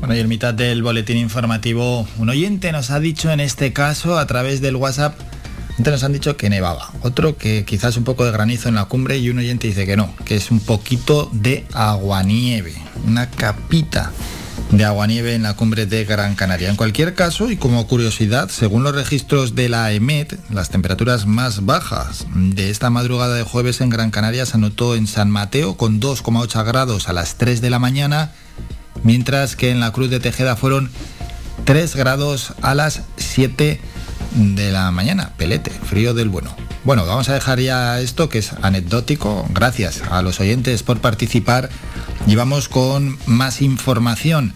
Drama migratorio. Nueve inmigrantes que iban a bordo de una de las neumáticas que Salvamento Marítimo rescató durante la noche de este pasado martes aseguraron a su llegada a Lanzarote que en su embarcación iban 18 personas más que estaban desaparecidas en aguas del Atlántico. En concreto, los migrantes hicieron estas afirmaciones cuando fueron rescatados por la Guardamar y ofrecieron y las han ofrecido la delegación del gobierno en Canarias y que estas nueve personas estaban agarradas a la neumática semi cuando fueron salvados. Más asuntos. El presidente del Gobierno de Canarias, Ángel Víctor Torres, explicó ayer que en la reunión de la Comisión Mixta para la Reconstrucción, Recuperación y Apoyo a La Palma, en la que están representados el Ejecutivo Central, Regional, Insular y los ayuntamientos de los Llanos de Aridane, Tazacorte y El Paso, se ha solicitado la necesidad de arbitrar mecanismos de emergencias para construir la carretera de la costa en la isla Palmera tras ser engullida por el volcán. Esta carretera que une el centro de la isla de La Palma con el sur no se encuentra en el convenio de carreteras ni tiene proyectos, si bien el presidente canario subrayó que se trata de una obra necesaria y clave para la conectividad del territorio insular datos de la pandemia. Ayer notificaron desde Sanidad 2.327 nuevos positivos COVID-19. Hay 87 personas ingresadas en UCI en nuestros hospitales, son 7 más que en la última jornada, 611 permanecen hospitalizadas y 98.400 canarios en su domicilio. De esos 2.327 positivos, Gran Canaria sumó 915, Tenerife 944, Lanzarote 126, Fuerteventura 137, La Palma 160, La Gomera 9 y El Hierro 36. Hay que lamentar el fallecimiento de 15 personas por coronavirus, de tal forma que ya se sitúa el número de fallecidos desde el inicio de la pandemia en 1.368. De esas 15 personas que han muerto en el último día en el archipiélago, 9 son varones y 6 mujeres de entre 59 y 93 años por islas. 9 de estos óbitos se produjeron en Tenerife y 6 en Gran Canaria. Más asuntos. El diputado de Nueva Canarias en el Congreso, Pedro Quevedo, aseguró ayer que elevar la ayuda estatal por la pérdida de la vivienda habitual de los afectados por las erupciones volcánicas de La Palma es lo justo. El portavoz de los nacionalistas en la Cámara Baja trasladó al ministro de la Presidencia, Félix Bolaños, la necesidad de considerar esta petición y de arbitrar más medidas en la fase de la reconstrucción. Con 60.000 euros, Pedro Quevedo aseguró que no se puede afrontar la compra del terreno y la edificación de una nueva vivienda. Aseguró, vamos a insistir, porque no parece justo que la Administración del Estado actualice a 90.000 euros la citada ayuda. Y otros apuntes municipales, el Ayuntamiento de Valle Seco volverá a abrir sus puertas tras más de seis meses de trabajos intensivos y un cambio de imagen en todo su interior. Este ha sido el tiempo que se ha prolongado los trabajos de reforma del edificio. Según explicó el concejal de Obras Públicas, José Luis Rodríguez, se han reorganizado los espacios con el objetivo de conseguir un consistorio más funcional. Señaló que se puede decir que se ha remodelado al 100%, se ha hecho un lavado total de cara del interior del inmueble. Y el último apunte, en Telde el ayuntamiento continúa ejecutando las limpiezas de choque en los distintos barrios del municipio y trasladó ayer miércoles el dispositivo especial al barrio de Lomo Cementerio. El dispositivo encargado de realizar los trabajos de limpieza estuvo conformado por 15 personas junto a una cuba de baldeo de 8.000 litros, una hidro de 2.000 litros y una barredora, en las que se unieron el equipo de recogida de trastos y otros de limpieza de contenedores. Lomo Cementerio se suma así a otros barrios de Telde en los que han realizado trabajos similares como es el caso de la Majadilla, Mar Pequeña, San Gregorio el Calero y la costa del municipio. Terminamos con la información más cercana. Escuchas Las Mañanas de Faicán con Álvaro Fernández. Bueno, y en este programa queremos transmitir un mensaje que nos trasladaron desde Proyecto Hombre Canarias. Un día con es un día sin. Y para conocer este asunto nos desplazamos hasta la isla de La Palma para hablar con la consejera de Juventud del Cabildo Palmero, Nieves Hernández. La Palma, Isla Saludable. Es un proyecto dirigido para la prevención de diversas adicciones. Consejera, buenos días. Muy buenos días a todos y a todas. ¿Qué tal? ¿Cómo va todo por La Palma? Muy bien, vamos trabajando día a día por salir de, de esta situación en la cual pues nos ha sobrevenido esta erupción volcánica y en este proceso de reconstrucción estamos. Bueno, y con vista y esperanza puesta, ¿no? En este año 2022, del que ya llevamos casi casi un mes. Sí, sí, la verdad que sí. Nos queda muchísimo trabajo por delante, sí, pero con muchísima ilusión y compromiso, pues por darle respuestas a todas las personas afectadas por la erupción volcánica, sobre todo la principal, la habitacional, y en eso están trabajando todas las administraciones de la mano para que tengan esa respuesta cuanto antes. Eso es, ojalá cuanto antes, ¿verdad? Sí, sí, la verdad que sí. Y también pues al resto de personas que nos han acompañado a lo largo de este tiempo, que no nos olviden que La Palma está aquí, que cuando quieran se pueden acercar a visitarnos, que somos una isla segura, que tenemos muchísimas ofertas que les podemos mostrar y que están invitados a visitarnos y así ayudamos al sector turístico, al sector social, al sector económico a remontar, que es muy, muy necesario. Sí, porque somos muy de poner el foco ya rápidamente en otros lugares y en otros sitios y al final pues el, el problema continúa y hay que, hay que hacer toda una reconstrucción y hay que seguir apoyando a La Palma.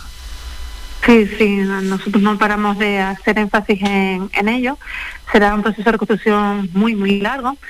Ahora lo que ha ocurrido es que se ha parado la erupción volcánica y todavía quedan muchas zonas a las cuales no se puede acceder por motivos, primero que no están habilitadas las diferentes carreteras y segundo por la emergencia de la, el brote de, gases nocivos. Entonces todavía tenemos zonas personas alojadas en hoteles y personas en alojamiento amigable.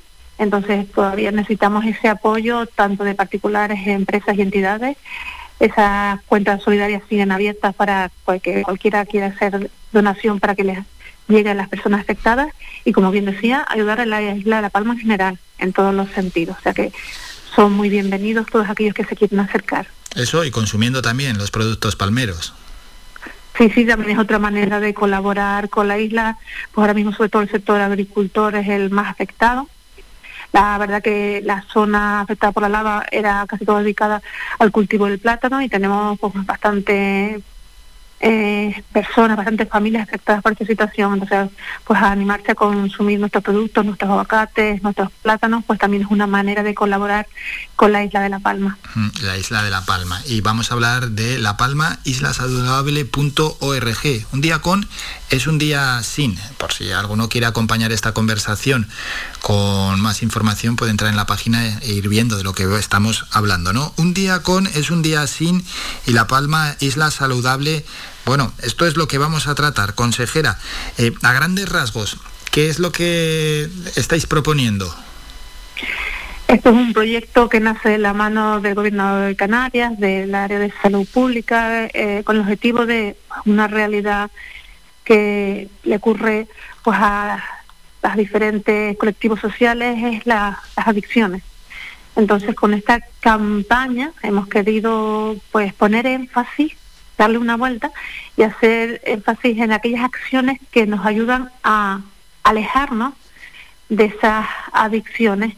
Entonces se proponen cinco líneas temáticas, el humor, la naturaleza, la familia, deporte y música, y a raíz de ello hemos creado unos productos que ahora mismo se están difundiendo en las diferentes redes de la institución, tanto lo que es en la página y redes de Cabildo como en la misma, eh, por ser el sector específico de juventud, difundiendo para llegar a, a todo ese colectivo y proponerles alternativas al consumo de adicciones. Pues el hecho de que puedan salir a la naturaleza, que hagan senderismo, que, estén en contacto con otras personas, que disfruten, les hace olvidarse pues de algún tipo de adicción, el hecho de que compartan momentos, que parece que estamos últimamente en, eh, sumergidos en las nuevas tecnologías, por el hecho de estar en familia, de estar eh, con amigos, podemos dejar un momento el dispositivo atrás y relacionarnos, todos los beneficios que nos aportan esos momentos,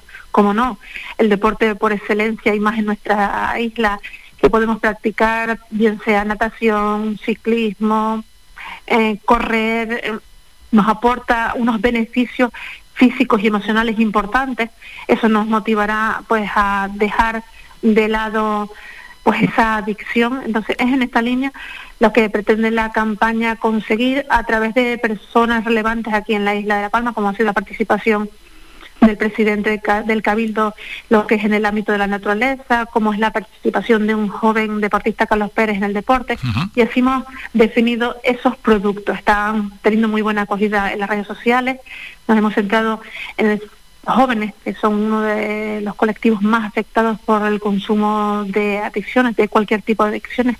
Entonces nos hemos centrado en ello. Sus- ahora ellos mismos se mueven en redes sociales, entonces nosotros hemos hecho este, ese énfasis ahora mismo. También hemos eh, trasladado toda esta cartelería que viene aparejada a estos productos digitales, a los centros de salud, a los centros educativos, para que también a través de, de esos mensajes que pueden interpretar en esos momentos, pues también eh, pues fomentar esa es. lejanía de las adicciones. Y qué bueno es eso, son esos lazos sociales y la implicación de las familias, claro, es que esto es, es muchos, muchas veces es algo clave, la implicación de las familias. Sí, sí, es muy, muy importante. Yo sé, eh, la, la familia es la primera escuela. Son ellos los que siembran las bases de las futuras personas que tienen en su hogar, entonces es muy importante. La sociedad avanza y cada vez mm, nuestras prioridades van cambiando, entonces la familia es un valor que hay que mantener, que hay que cu- cuidar, que hay que propiciar, a pesar de que varios miembros de la familia trabajen, propiciar esos encuentros, esos, esa confianza para que en esos momentos de duda que tengan los jóvenes tengan ese lazo a quien acudir, tengan esa confianza, sepan a quién dirigirse y que bueno que creemos que es importante potenciar desde la institución y en esa línea hemos contado con Proyecto Hombre para que ellos fuesen los que nos ayudasen a sacar adelante este proyecto de prevención de adicciones y creemos que, que lo estamos consiguiendo. Esas adicciones que se manifiestan de diferentes formas, ¿no? Y por eso la familia tiene que estar muy atento también, amigos, eh, seres queridos, para intentar detectar lo antes posible las adicciones. Adicciones que pueden ser, por ejemplo, al consumo de drogas, al alcohol, a los fármacos, a las apuestas también. Mm, mm. Sí, sí, sí, sí. La verdad que se va extendiendo cada vez eh, que el término de adicciones tristemente va creciendo y, y sí es verdad que hay que atenderlas a todos, por eso las diferentes líneas para las diferentes alternativas que algunos de los jóvenes o de las personas que vean la campaña se pueda acoger o en ese momento despierte esa inquietud al disfrutar pues eso de esos pequeños spots que se han ido creando y, y diga, bueno, yo lo puedo conseguir si a lo mejor, por ejemplo, me centro en los beneficios que me aporta la música, tanto en diferentes momentos la música clásica como otro tipo de música, pues puede ser una alternativa o mezclar, o sea, me, me cojo mis auriculares, escucho música, salgo a caminar o me reúno con mis amigos para escuchar música, eso es lo que pretende la campaña, proporcionarles unas estrategias para que eh, salgan o intenten salir o pidan ayuda para alejarse de esas adicciones. Esas adicciones y que no se banalicen, que a veces mm, lo damos por como algo que tiene poca importancia, ¿no? Como puede ser el consumo de alcohol, está ya muy integrado en la sociedad, ¿no? Pero bueno, el alcohol eh, genera muchísimas desgracias, genera grandes adicciones y que luego algunas veces termina de manera dramática.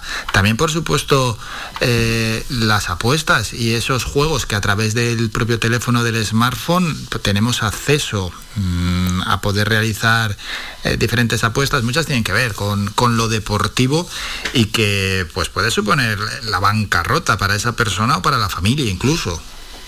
Sí, sí, así mismo es totalmente. El uso de las nuevas tecnologías nos han aportado una comunidad, una comunidad y una nueva manera de trabajar, pero para los jóvenes, eh, a ciertos jóvenes, el tener un dispositivo en sus manos es un peligro. Hay que educarlos en el uso de las nuevas tecnologías y también que sean conocedores de esos riesgos. La verdad que esta campaña es la que ha puesto en marcha el Cabildo. Pudimos sacar eh, una línea general en toda la isla porque recibimos una subvención del Gobierno de Canarias y Cabildo con fondos propios, pues hicimos pues un, un cómputo total de esas dos cuantías y pudimos sacar adelante unas subvenciones para que los 14 ayuntamientos pusieran en marcha una iniciativa en prevención de adicciones y Cabildo pudiese hacer otra a lo largo del año 2021. Es un año marcado por la pandemia, un año que nos ha frenado en muchos momentos y que no nos ha permitido pues movernos en libertad. Esos jóvenes han estado muchísimo tiempo en los domicilios, han habido momentos en que pues no han podido estar en contacto con sus amigos y el hecho de que estén con el móvil, que aparezca esa ventanita emergente con el móvil que te avise y te tiente para jugar a través del dispositivo, pues ellos tienen que ser conocedores de esos riesgos y también nos corresponde a la administración pues trabajar en esta línea y asesorar tanto a los docentes como a las familias. Hmm, Y también, bueno, explicáis, ¿no? ¿Qué hacer si tienes o una persona directamente, un allegado tiene una conducta adictiva? Viene recogido en la palma islasaludable.org y ahí vienen las indicaciones, ¿verdad? Sí, sí, sí. Es una primera apuesta la que hemos hecho al poner en marcha la página web y queremos ir a lo largo del tiempo completando toda esa información y hacer difusión de toda la información que engloba porque eh, puede ser un recurso más que tengan a disposición toda la ciudadanía para poder eh, informarse y desde a lo mejor desde a lo mejor no son capaces de contarlo a los demás, pero puede ser que sea un recurso donde ellos puedan acudir y tener toda esa información y ellos de su propia de su propio pie puedan acercarse a buscar la solución o acercarse a alguna administración a que lo ayude. Bueno, pues hasta La Palma nos hemos ido a conocer este proyecto donde también está, donde trabaja, ¿no? Y nos lo comunicaron ellos, proyecto, proyecto Hombre. Eh, un día con es un día sin, que se puede aplicar pues a todas nuestras islas y a, cualquier ámbito, lógicamente, siempre que hablamos de adicciones. Y hemos hablado con Nieves Hernández, la consejera de Juventud del Cabildo de La Palma. Consejera, ahora ya una última cuestión. Por el año 2022, ¿verdad? Desde su consejería, ¿cómo se lo plantean? Pues un año ilusionante porque nos queda mucho trabajo por delante. Estamos trabajando en el plan estratégico de juventud. Estamos en la fase de detección de necesidades en los 14 ayuntamientos de la isla y una de las ne- primeras necesidades que hemos detectado es la dinamización, sobre todo en aquellos municipios donde por la geografía, por su lejanía de, la- de los núcleos más poblados, pues necesitan un énfasis con los jóvenes y ahí estamos empezando a trabajar. También acabamos de poner en marcha ya el presupuesto 2022, vamos a sacar las diferentes convocatorias. Nosotros desde el Servicio de Juventud hacemos énfasis en que los jóvenes se asocien, se constituyan como asociación, se empoderen en ese sentido y ya sacamos para adelante las diferentes líneas para asociaciones juveniles y para asociaciones prestadoras de servicio a la juventud. Esos son los primeros pasos para el año 2022. Bueno, vas a trabajar en ello. Con eso nos quedamos. Nieves Hernández, consejera de Juventud en el Cabildo de La Palma. Muchas gracias por estos minutos. Que vaya todo bien. Muchísimas gracias a todos ustedes y no se olviden de la isla de La Palma. Faikán, red de emisoras. Somos gente, somos radio. No se olviden de la isla de La Palma, nos ha dicho la consejera, y no se líen cuando escuchan mensajes contradictorios en las redes sociales de alguno que, llega a decir, no, que no venga nadie aquí a la isla de La Palma, que van a venir de manera masiva, que, esto va a ser una invasión. que- No, no, no. No se olviden de la isla de La Palma. ¿Cómo no nos olvidamos? Colaborando como hemos hecho hasta ahora, con donación económica, que es lo principal, lógicamente. A futuro se puede ir a visitar La Palma, faltaría más, y disfrutar de, de la isla bonita, que es verdaderamente espectacular. Y también, por supuesto, consumiendo los productos locales. De La Palma y del resto de nuestras islas, que no se entiende que eh, productos que aquí hacemos, productos que aquí cultivamos, generamos, tengan que venir de miles y miles y miles de kilómetros con la huella que eso deja en el medio ambiente. Hacemos un breve parón, son nada, es un minuto, dos minutos, y a la vuelta hay que echar ya el cierre del programa. Nos vamos a poner un poquito al día antes de despedirnos con todo lo que nos traen las agencias de información y luego visitamos canarias7.es y la provincia.es.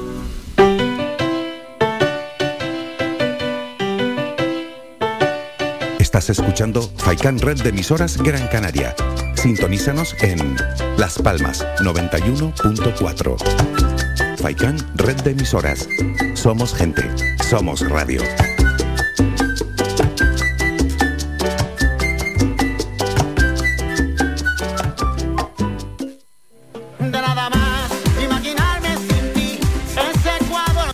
Restaurante Mi Niño abre sus puertas de lunes a viernes de las 7 de la mañana a 6 de la tarde. Le ofrecemos desayunos, menús variados caseros a precios asequibles. Disponemos además amplios salones para cualquier tipo de celebraciones. Infórmate o haga su reserva al 928 700602. Restaurante Mi Niño. Visítanos, estamos en la calle Los Peregrinos, Polino Industrial, El Goro Telde. Parking gratuito y fácil conexión con la autopista Gran Canaria 1. Te esperamos en el restaurante Mi Niño.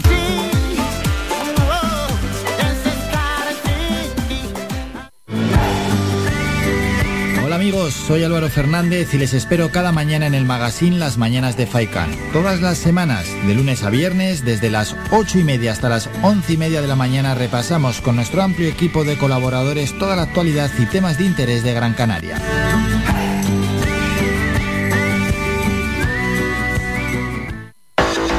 Más de 30 años en continua emisión, amplia cobertura en las islas de Gran Canaria, Lanzarote y Fuerteventura y más de 300.000 oyentes mensuales nos convierten en la opción ideal para publicitar tu negocio.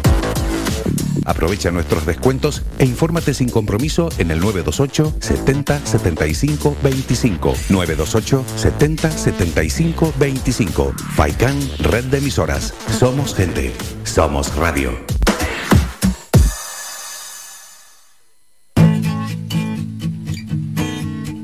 Somos música. Somos información. Somos entretenimiento. Somos vida. Somos Radio Faikán. Somos gente. Somos radio.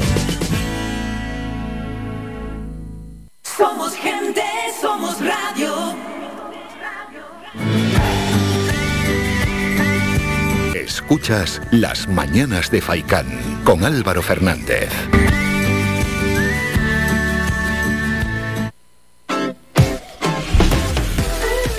Y antes de ir con el cierre y esas ultimísimas noticias, vamos a escuchar un temita musical, una canción que ha sonado mucho, sonó bastante en 2021, es el Neil Moliner Libertad. Y luego ya, bueno, pues ya muy rápidamente vemos lo que traen las agencias, Canarias 7 y la provincia y nos vamos. Se pone el sol dejando un paisaje inmenso, con el color de la esperanza y del amor. Como una estrella deja huella mientras muere, eso es lo que tengo que aprender. En mi mano voy a ver que algo hoy puede suceder y la euforia dejará un secreto al que gritar, un secreto al que cantar.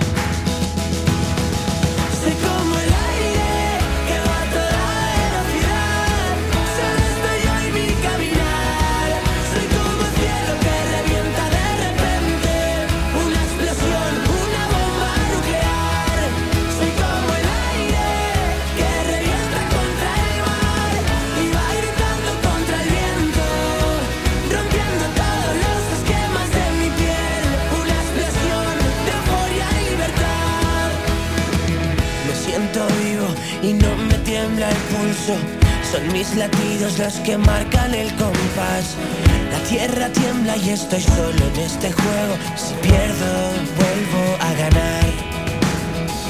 Como un cometa que alumbra todo el cielo. Esos segundos que siempre recordarás. Estoy seguro de que muero en el intento. Y eso es lo que nos hace brillar. En mi mano voy a ver que algo hoy puede suceder y la euforia dejará un secreto al que gritar, un secreto al que cantar.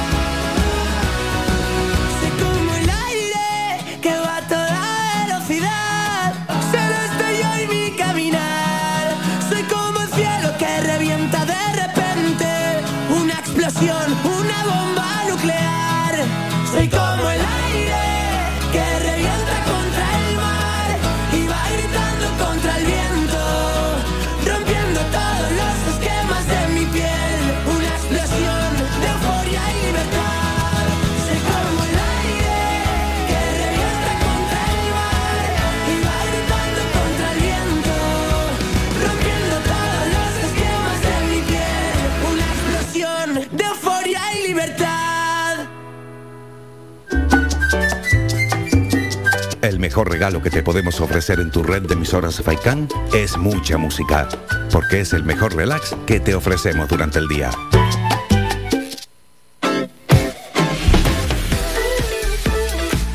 No, hombre, tenían razón, ¿eh? Los dos oyentes que han llamado, no, uno llamó al programa y el otro nos envió un WhatsApp que es, nevaba un poquito en la cumbre de Gran Canaria.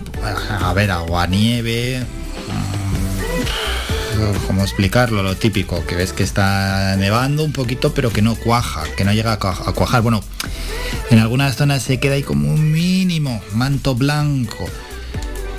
Eso lo decimos porque también nos han enviado un vídeo. Así que gracias a los oyentes por participar en el 656 60 96 92 o por llamarnos al número habitual de Radio Faica. Venga, vamos con, en este caso, ya echar el cierre. Agencias, rápido. Los parados en Canarias caen en 56.600 personas y se sitúan en 219.100 desempleados en 2021 según la encuesta de población activa. Rescatan a 153 inmigrantes a bordo de tres pateras en aguas próximas a Canarias. Y Canarias solicita la necesidad de arbitrar mecanismos de emergencia para construir la carretera de la costa de La Palma. Agencias de ámbito general, la justicia europea declara ilegales las multas de Hacienda por no declarar bienes en el extranjero. El embajador francés en España acusa a Rusia de provocar la crisis, pero reivindica que Europa tenga su propio papel. Esquerra, Bildu, CUP y BNG reafirman su rechazo a la reforma laboral si no se amplía. Canarias 7, la cumbre de Gran Canaria helada. San Mateo registró la temperatura más baja de la noche en la isla. España detecta el primer caso de Omicron sigilosa. La incidencia cae a la mitad en una semana y las muertes marcan otro máximo diario. Y en la provincia.es la foto, bueno, pues también tiene que ver con la cumbre, con esos pocos copos que han caído de nieve. La contratación en atención primaria toca techo y se disparan los turnos dobles. La COVID persistente ataca a más de 37.000 canarios en dos años. Desaparece un hombre en las palmas de Gran Canaria, lo están buscando, ojalá, ojalá lo encuentren, hay un cartel. Espero que os haya llegado también a través de, sobre todo del WhatsApp y entre todos eh, podamos localizarlo. 18 inmigrantes desaparecen en la ruta canaria en un día en el que llegan 450 y la huelga de los letrados de la Administración de Justicia obliga a suspender cientos de juicios. Nos vamos, ponemos punto y final al programa. A la una el doctor José Luis Vázquez y a las dos Manolo Morales con Faicán Deportivo. Reciban un saludo de Mingo Montes de Oca en el apartado técnico y otro de mi parte, de Álvaro Fernández. Feliz día y mañana regresamos a partir de las ocho y media de la mañana aquí en las mañanas de Faicán.